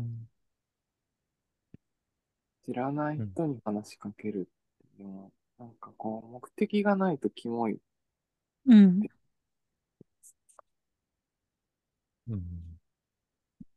最近練習してる。知らない人に話しかける。おー。う んこういう時に慣れとかないと、本当にピンチな時にすぐ動けない気がして、ちょっとスマホで調べればわかるくらいのことをちょっと、あのバスまだですかね？とか、あ聞く練習を先月ぐらいから始めている。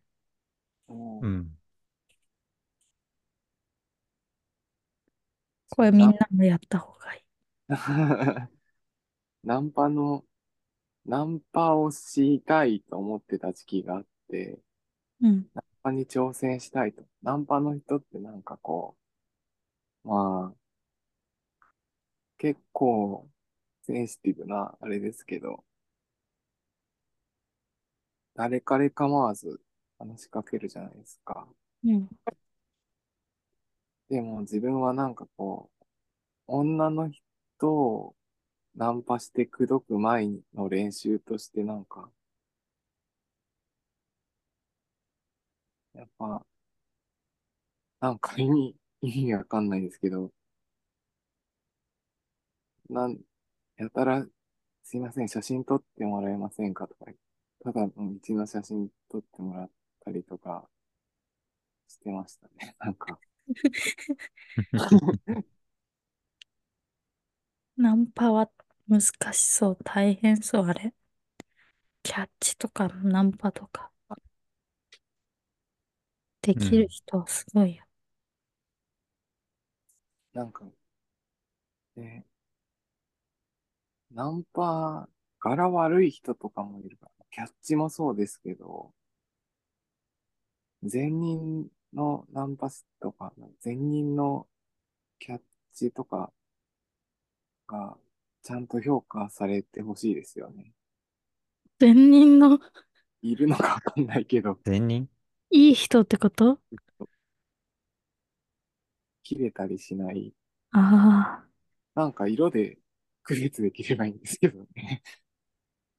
赤い帽子かぶってるのは、となってくる人だと。ゲームみたいな。うんでもなんか自分のためにやってる時点でもう善人ではなくないですか？どっちも。うん本当にいい条件のキャッチとかあるじゃないですかね。ああ、客にとってもいいみたいな。あな、なんか本当にしてくれるみたいな。ああ、なるほど。居酒屋さん探してて、で、安くなん、向こうから声かけてくると、こっちからも交渉しやすいみたいな、なんかうん飲み会慣れしてる人と一緒に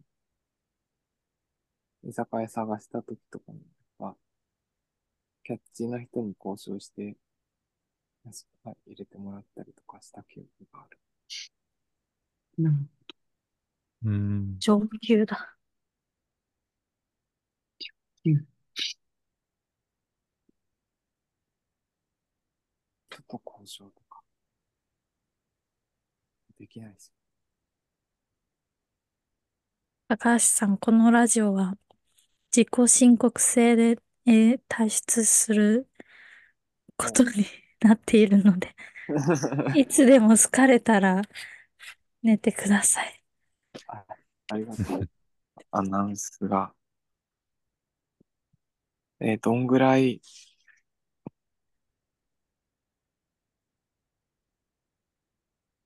いつも、あ、なんか回によって、ああれですよね。自分聞いた回だと、最終的に、カエルさんが、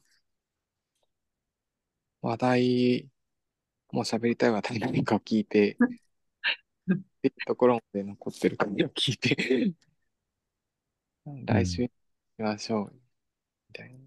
切り上げて。なんか、他の回とかだと、どんな感じに終わってるんですか？うん。まあ、ラクダさんが眠いって言ってやめる回 何個かあり大ます。体、わかりやすい。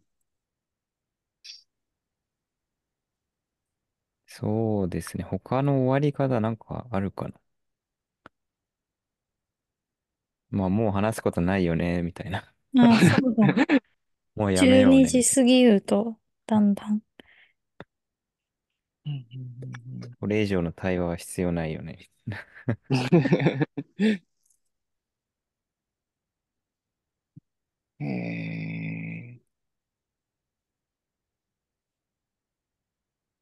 前なんかトンビさんっていう方が来てくれたんですけど、トンビさんはかなりおしゃべりな方なんで、結構話しましたね、その時は。ー、うん、うん、それも楽しかったんですけど、ゲスト会。ラクダさんが眠くて帰った後も、ああ、そうなんだ。しばらく話してくれたので、そうそうそう。へえ。そんなことが。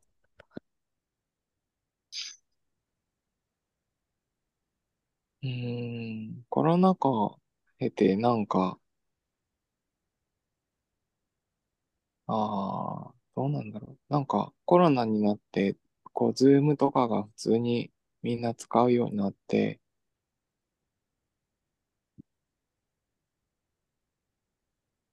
なんか、沈黙、それこそ、なんか、沈黙してると、こう、喋らなきゃって意識になるから、オフラインの方が、割と沈黙を許容できたよねって話になるって話を聞いたことが、はい。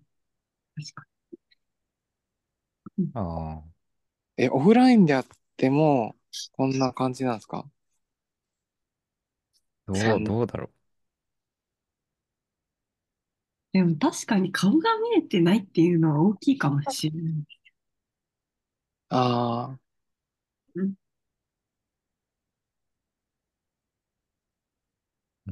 まあ、あ、今の理論だと確かにオフラインだと我々はもっと沈黙してるっていううことにん。なるんだが、どうだったっけ？オフラインだとどうなんだろオフラインの方がむしろ会話のテンポいいかな。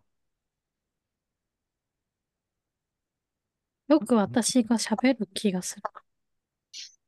そうだっけ？でももう覚えてないぐらい会ってないね。うん、そうなんだよね。意外と。うん。うーん。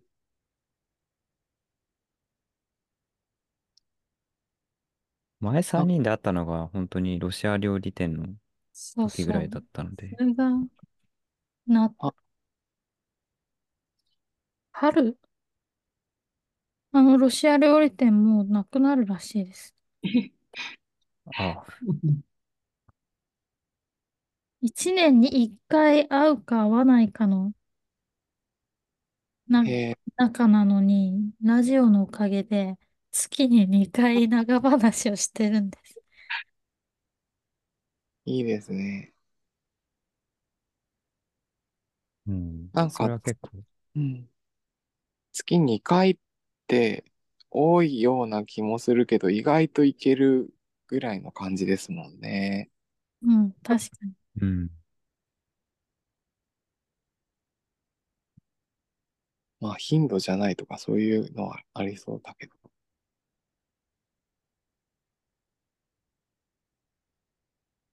でも月1回だと、なんか、1回なくなったら2ヶ月空いちゃうけど。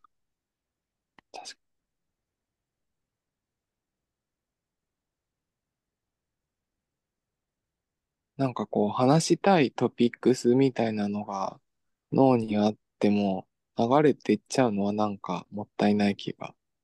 時間が、間隔が空いたせいで。ああ、確かに。それはありますね。うん。賞味期限があるというか、うんうん。うんうん。だからいつも話題、最近話題不足なんですよね。そう、そそうなんそうそう。うんあ、結構直前までどうするか分かっ、話題どうしようってなってるからいつも。へえ。それで、近況報告して、近況報告が1時間ぐらいになっちゃって、終わっちゃうことが結うん。あーうんうんうんうん。なんか自分の、でも、なんかそ、面白い、それはそれで面白そうだなっていうか、何も喋るときないときに出てくることって結構その人ですよね。ああ。なんか、みんな準備して喋り出すと、ちょっとおめかししちゃうから、うん。まあね、そういう意味では、なんか、ラクダさんのあれが強すぎる感。なんか、強すぎるっていうか、強すぎなる。いや、なんか、そういう、ふわっと、なんでもないことかのように喋ることが、結構なんでもあるぞっていうことが、ないですか？そうなんです。なんでもありますよ。もう、うん特に意味のないことばかり言ってます。ラジオは特に。ああ、まあ、そでもまあ確かに。戦争をなくすためにどうすればいいかとかは結構言ってるような気は。福田さんは。うん。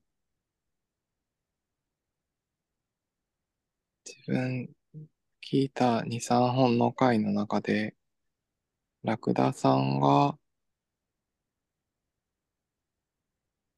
淀号について調べた？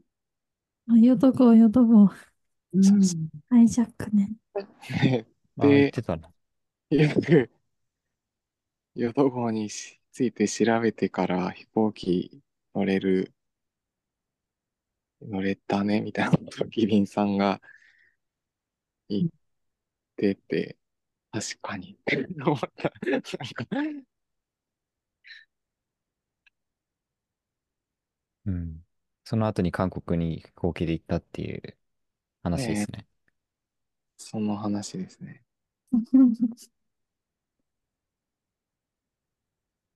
なんか、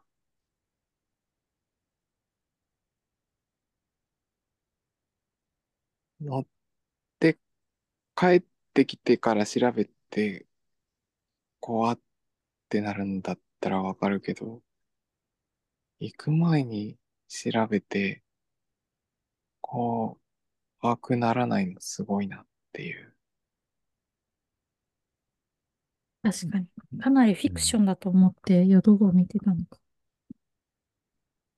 ああ、そうそうそう、その時の紹介の仕方とかも、ちょっとウケるよね、みたいな感じの話し方でしたもんね。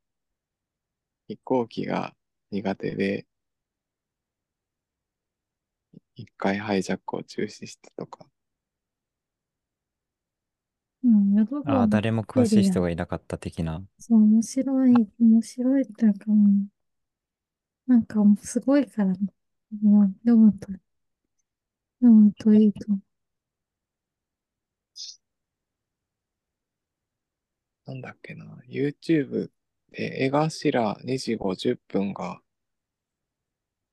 うん。なんか、淀号の犯人の一人と、二人かな？と会話したことがあって、で、なんかすごい質問してくるからなんだろうと思って、適当にネタで流してたら、後から思うと、韓国、違うな、朝鮮のスパイみたいなのに、違う、なんだっけ？なんか、結構危な面白い話してたなって思いました。う。うん。ヨドゴの人と江頭が、は、話す？うん。元連合赤軍の人うん。元なのか。北朝鮮に行った時の話なのかも。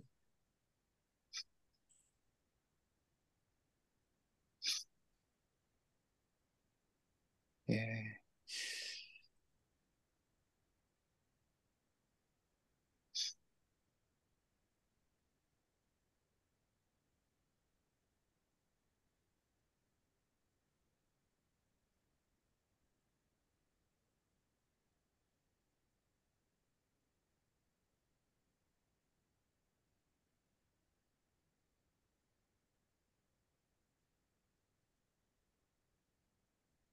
あ、そういえば、あのー高橋さんははい。どういう経緯で今そのカルチャーセンターとかに通って芸術系の勉強をしてるんですか？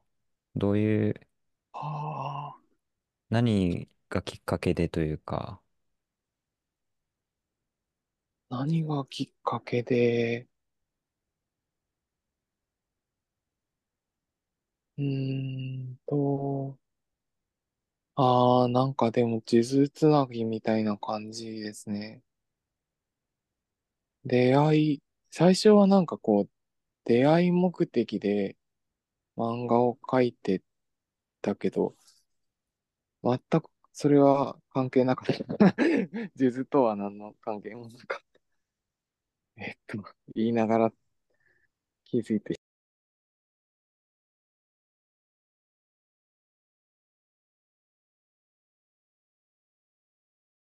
なんかでも、出会い目的で通い始めたのは確かですね。で、えー、どこからが数珠の始まりなんだろう。うわー、わからない。でもなんかこう、通い始めてから割と、そう、ラクダさんが、と知り合ったカルチャーセンターは、ちょっと新しい4階にあるやつなんですけど、3階にあるカルチャーセンターは古くて、で、そこのなんか出身者っていうか、講師やってた人とかが、結構、うーん、思春期に好きだった人とか、青年期に好きだった人とかが多くて、通い始めてからどんどん好きになってずっとやってるみたいな感じ。え、その好きになったっていうのは何、何をですか？あ、えっと、文章とかですかね。あの、有名な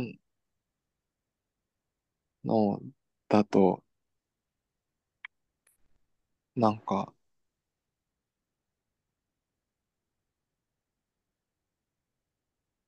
千円札を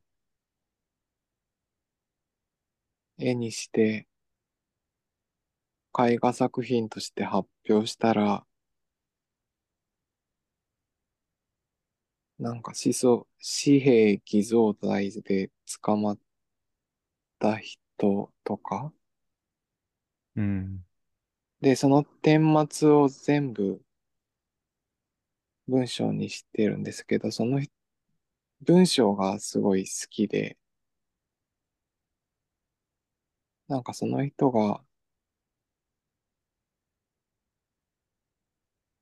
最初のポスターのレタリングみたいなのも知ってたり、なんかその人の弟子筋の人になんか、やっぱ物書きの人がいて、結構震災の後に自分メンタルがやられたんですけど、その人となんか養老たけしとか河合駿とか、割ともう重鎮の売れっ子、売れっ子教授？が、売れっ子教授。売れっ子教授が対談してる本とかを読んで、なんとかこう、心が安定したりとかしてたんで、ああ。よかったって なんか、通っててよかったって気づいたときに思っその自分がだから結構惹かれい。たものが世の中の、割とそこに詰まってたっうんていう。ああ、なるほど。うーん。うーん。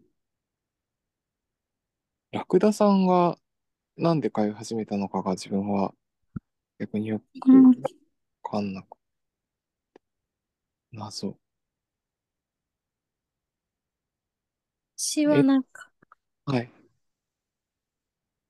一回、展覧会行ったら、メールが来るようになって、ちょうど暇だった時に、ちょうど学校が始まるって言われて、うんうん学校好きだから、塾とか、習い事とか、だから行きましたね。えー、習い事好きなんです。習い事。陶芸してますもんね。陶芸教室してました。また始めたい。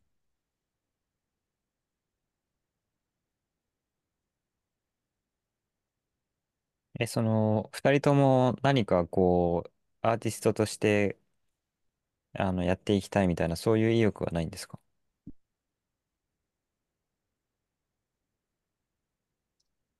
うーん。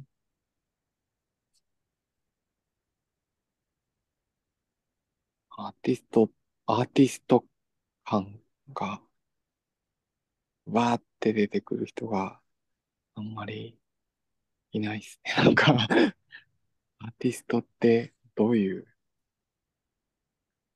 感じなんだろう。うん。なんか仙人みたいになりたい。ああ。とか言っちゃったけど全然わかんないですけど。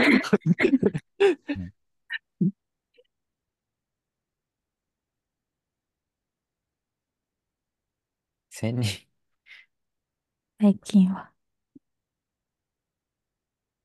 まあ、生態、生態でしたっけ？なんか。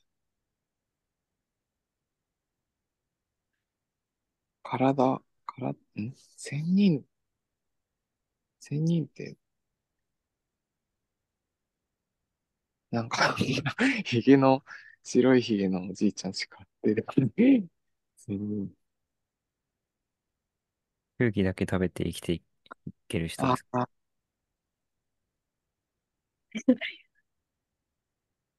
フリーザリーナうん。なりたい。でも空気だけ食べて生きていけたとしても空気だけだと物足りなくなりそうん。そういう欲も捨て去ったのが、まあ、千人っていうことなんですかね。まだわからない。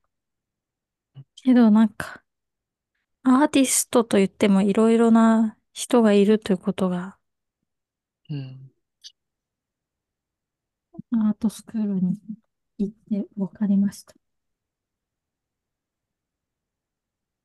基本的にアートスクールの人っていうのは、なんか何か目標があってそこに通ってるわけ。なんか、卒業したら、あのー自分の作品を売って生きていけるようになるみたいな、そういう目標があるのかな。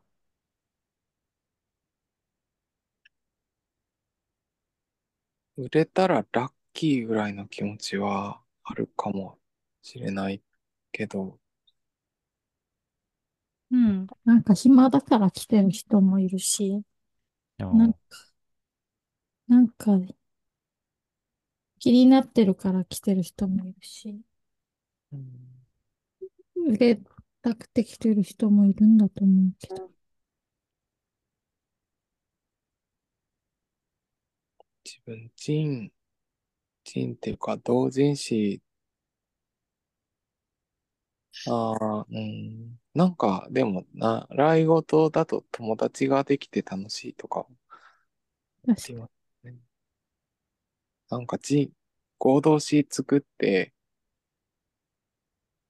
最初50部もうちょっと少なかったかな。30か50吸って、で、その、最初の一冊、一釣り目はなんか、売り切れたから、増刷かけるみたいな、また30うんぐらいするみたいなのがあって、で、なんかこう、売上金はあの、サークル費用としてプールしておくんですけど、売り切れた時には増刷かけるかどうか相談した時になんかやっぱ、ちょっとイケイケどんどんな気持ちになっちゃうみたいなのあったな。アーティストとしてやっていけるかどうかとはちょっと別の次元の話ですけど、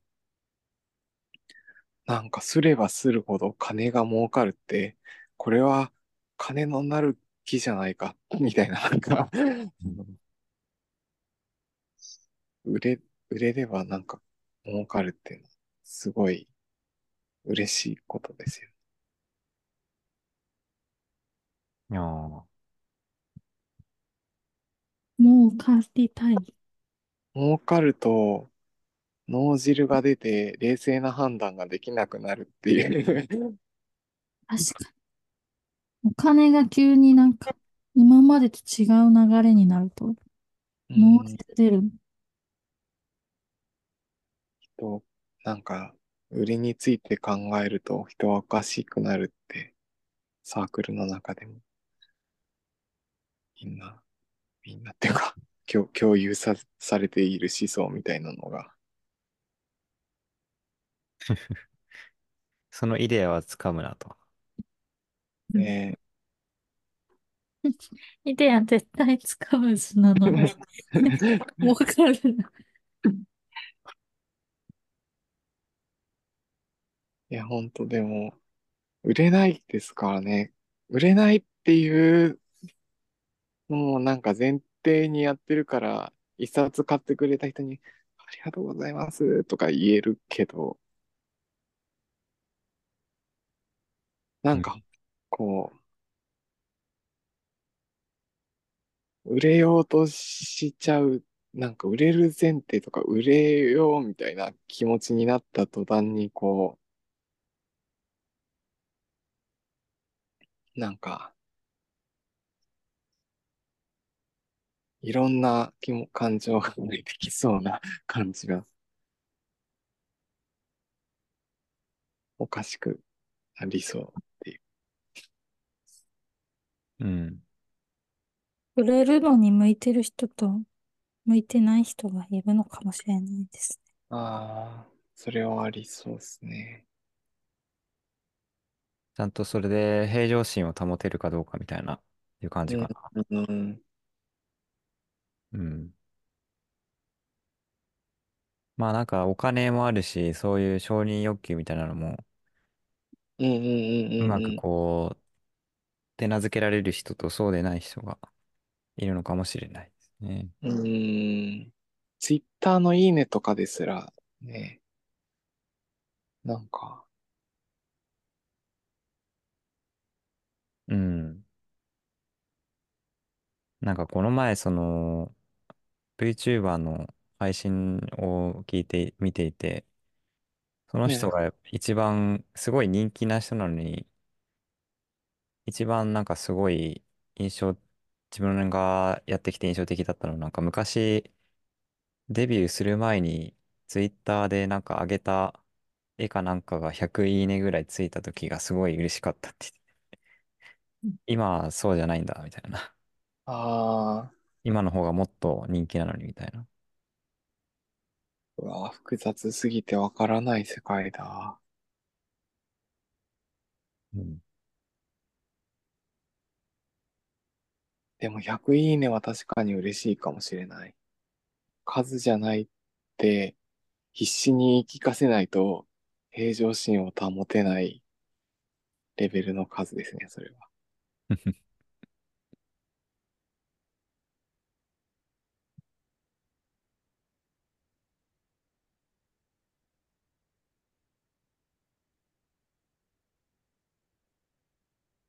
水中喫茶さんは、なんだろう。どんぐらい有名になりたいとかありますか？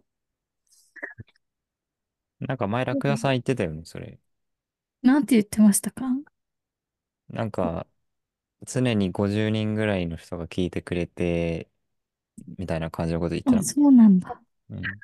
いいじゃん、50人。多い気もするけど。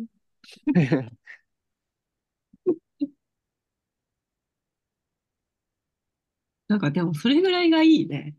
うん。うん、10人ぐらいがいいんじゃない？10人ぐらいってもう、それは結構達成してるような。あ、そっか。わからんけど。いつも聞いてる人が10だから岡山、岡山で2人くらい見つけて、なるほど。そのための岡山。増えすぎたら間引くな。それは岡山ディスみたいな。東京市場はもう食いつぶしたみたいな意味がありましたし、もう 東京はちょっと供給の方が多すぎるんじゃないかと思って、岡山の小さなジンフェスティバルに、ちょっと私の気になる人も来るみたいだし、へえ、それはいいですね。そう。うん。岡山はでも、地元愛が強くて排他性が強いっていう偏見を持ってるんで。どうしよう。そんな悪口を。排他性が強い。あの、コロナになってすぐの時に、他県のナンバーに車ぶつけたとか、なんか、あと、おー、自力で道路を封鎖しようとしたりとか、岡山だなーって思っちゃって、うち母親の実家が岡山に近い広島なんで、うん岡山はそういうことするよねーって、母親と話してました。そうだ。ちょっと怖くなってきた まあ、こんなね、無害、無害そうな3人だからね。うん無害そうでもないか。うん。でも文化的ですよね、岡山。なんか、倉敷とかあるし。うん文化度で、文化度で岡山でファンを2人。岡山で無駄になんか、ハマるみたいな。待って。でも何も、まだ何も用意してない。ただ岡山に行きたいだけで。うん。わあ、岡山、遠いなあ。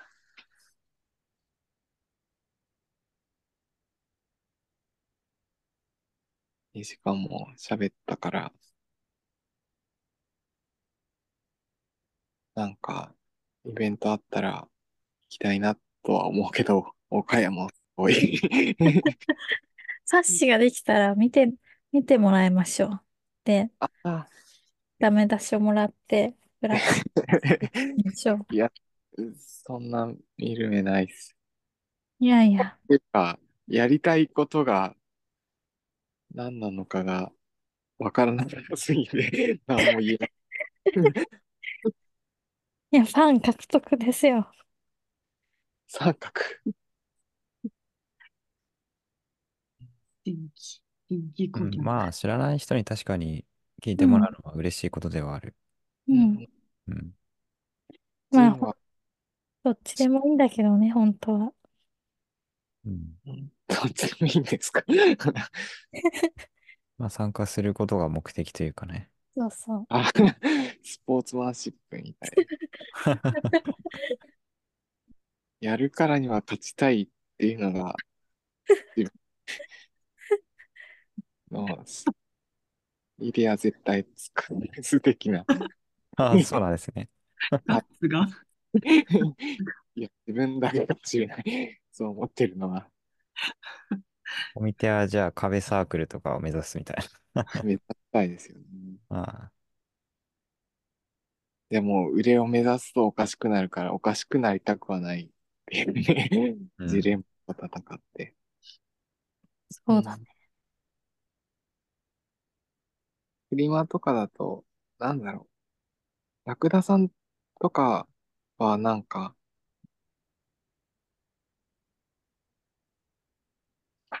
すごい、いろんな人に話しかけて、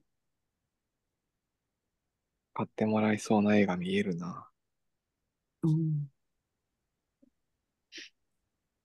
値段設定とかね、ちなみに絶対掴む座何円の冊子なんですか？と、600円、あ、うん、600円と700円ですね。ああ、じゃあ600円にしましょう。水準。熟知のそうするの。ちなみになんで600円にしたんですか？ああ、まあ、でも500円っていうのがやっぱ定番で、あ、そうがちょっと高くかかっちゃったから600円にしたのかな。うん。あの、多分、検本とか含めると、半分ぐらいが採算分岐点になるぐらいがいいんじゃないかとか、そういう相談があったんだと思う。ああ、まあ結構現実的に。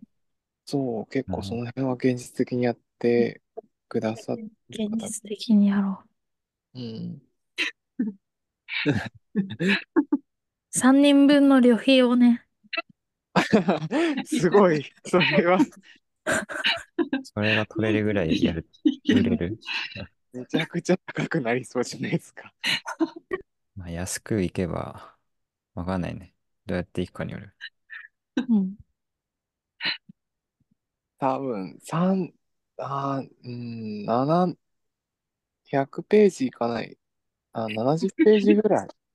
50ページぐらいで、30部す、50部かな？1万5千円ぐらいだった気がする、最初の3。うん。それを600円で売ってとか、だから、儲けを出すっていうか、トントンになれば嬉しいなぐらいの。そうですね。トントン目が。うんうんうんうんうん基本はまあノルマ、売れないバンドがノルマを自分で払うみたいな感じですね。あーまあまあ、3人だとでもいいですよね。3等分できるから。うん、連帯責任が。うん。あ、でも、でも、うん、そうですね。誰がどのくらい書くのか何もまだ分担してないし。内容が決まってないのは結構、でも大変です私はやりたいことだらけなので、ですね。きっと50ページは埋まると。うん。まあ結構文字起こし分量あるからな。うん。超えないようにどうしようかっていうのは。マジで文字起こしでいくつもりなのか。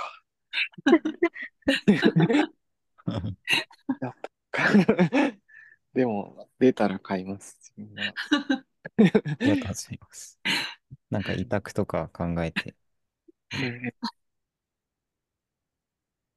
そうだよ。失礼じゃん。本屋さんにお願いして置いてもらったりしようね。うんうん。うん。独立系書店とかだったら結構うん受け皿が大きいし、結構うん。ビジョンが見えてきました。お よかったです。本当にありがたいですね。ありがとうございます。いや、自分はなんか特に制作にはあまり関わってないので、こんな程度でよければっていう感じですけど、うん。仲間に、仲間っていうかサークル活動の仲間に羊さんって人がいて、カエル、キリン、ラクダ、羊だったらすごい良かったなっていう。なんか羊うん。ああ。まあ、羊さんもじゃあいつか出てもらって。えー、なんかこれ聞いて、ちょっと空気がつかめたぞと、思ったら、どうですか？みたいな。はい久しぶりのゲストです。いや、ありがとうございます。うん。ちょっと2時間ぐらい 喋る。ごめんなさい。こんなつもりじゃなくて。いや、でも本当にありがたいです。ありがた、ありがとうございます。いや、こちらこそ、なんか、あの、嬉しいです。本当になんか、羊さんなり、なんなりを、なんか、リリースされたら、イデアの方でリリース。聞いてもらうんで、はい。言いたかった。なんか、イデアの方に。も回すんで、なんか、またさ、なんか、開始の悩みがあったら、自分やりますし、人にゲストで出ませんかとか言ってみます。うん。うんそうね。そうね。この、あれですね、今回のやつも、概要欄とかで、イデア絶対スカムズのあ、リンクを貼ったりしておくので、あとは、高橋さんの曲を、もしよければ流します。ありがとうございます。じゃあ、URL とかをラクダさんとかにはい。あ送ります。Thank you. Thank you. 急になんか、まあいいや。はい、じゃあ今日はこの辺りではい。お開きありがとうですかね。はい。ありがとうございます。今日はゲストは高橋さんでした。ありがとうございまあり。がとうございました。おやすみなさい。ごめんなさい。おやすみなさい。最後に一曲お届けします。高橋俊明でヒューマン失格。ああ、いいいいえお、ちゃちゃちゃちゃ。ああ、いいいいえお、ちゃちゃちゃちゃ。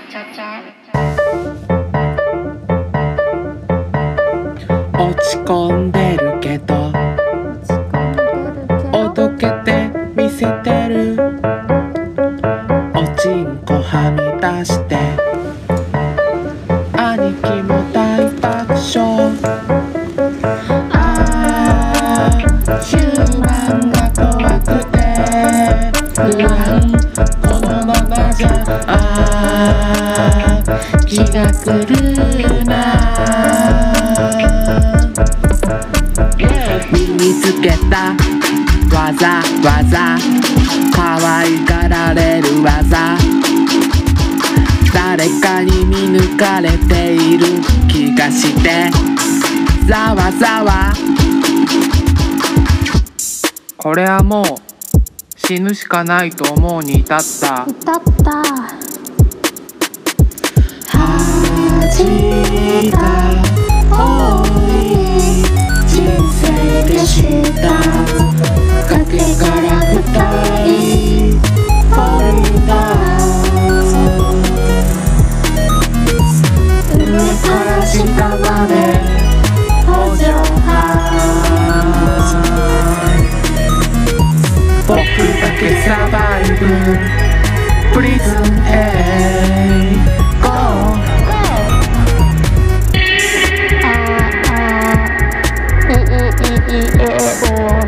cha cha cha cha.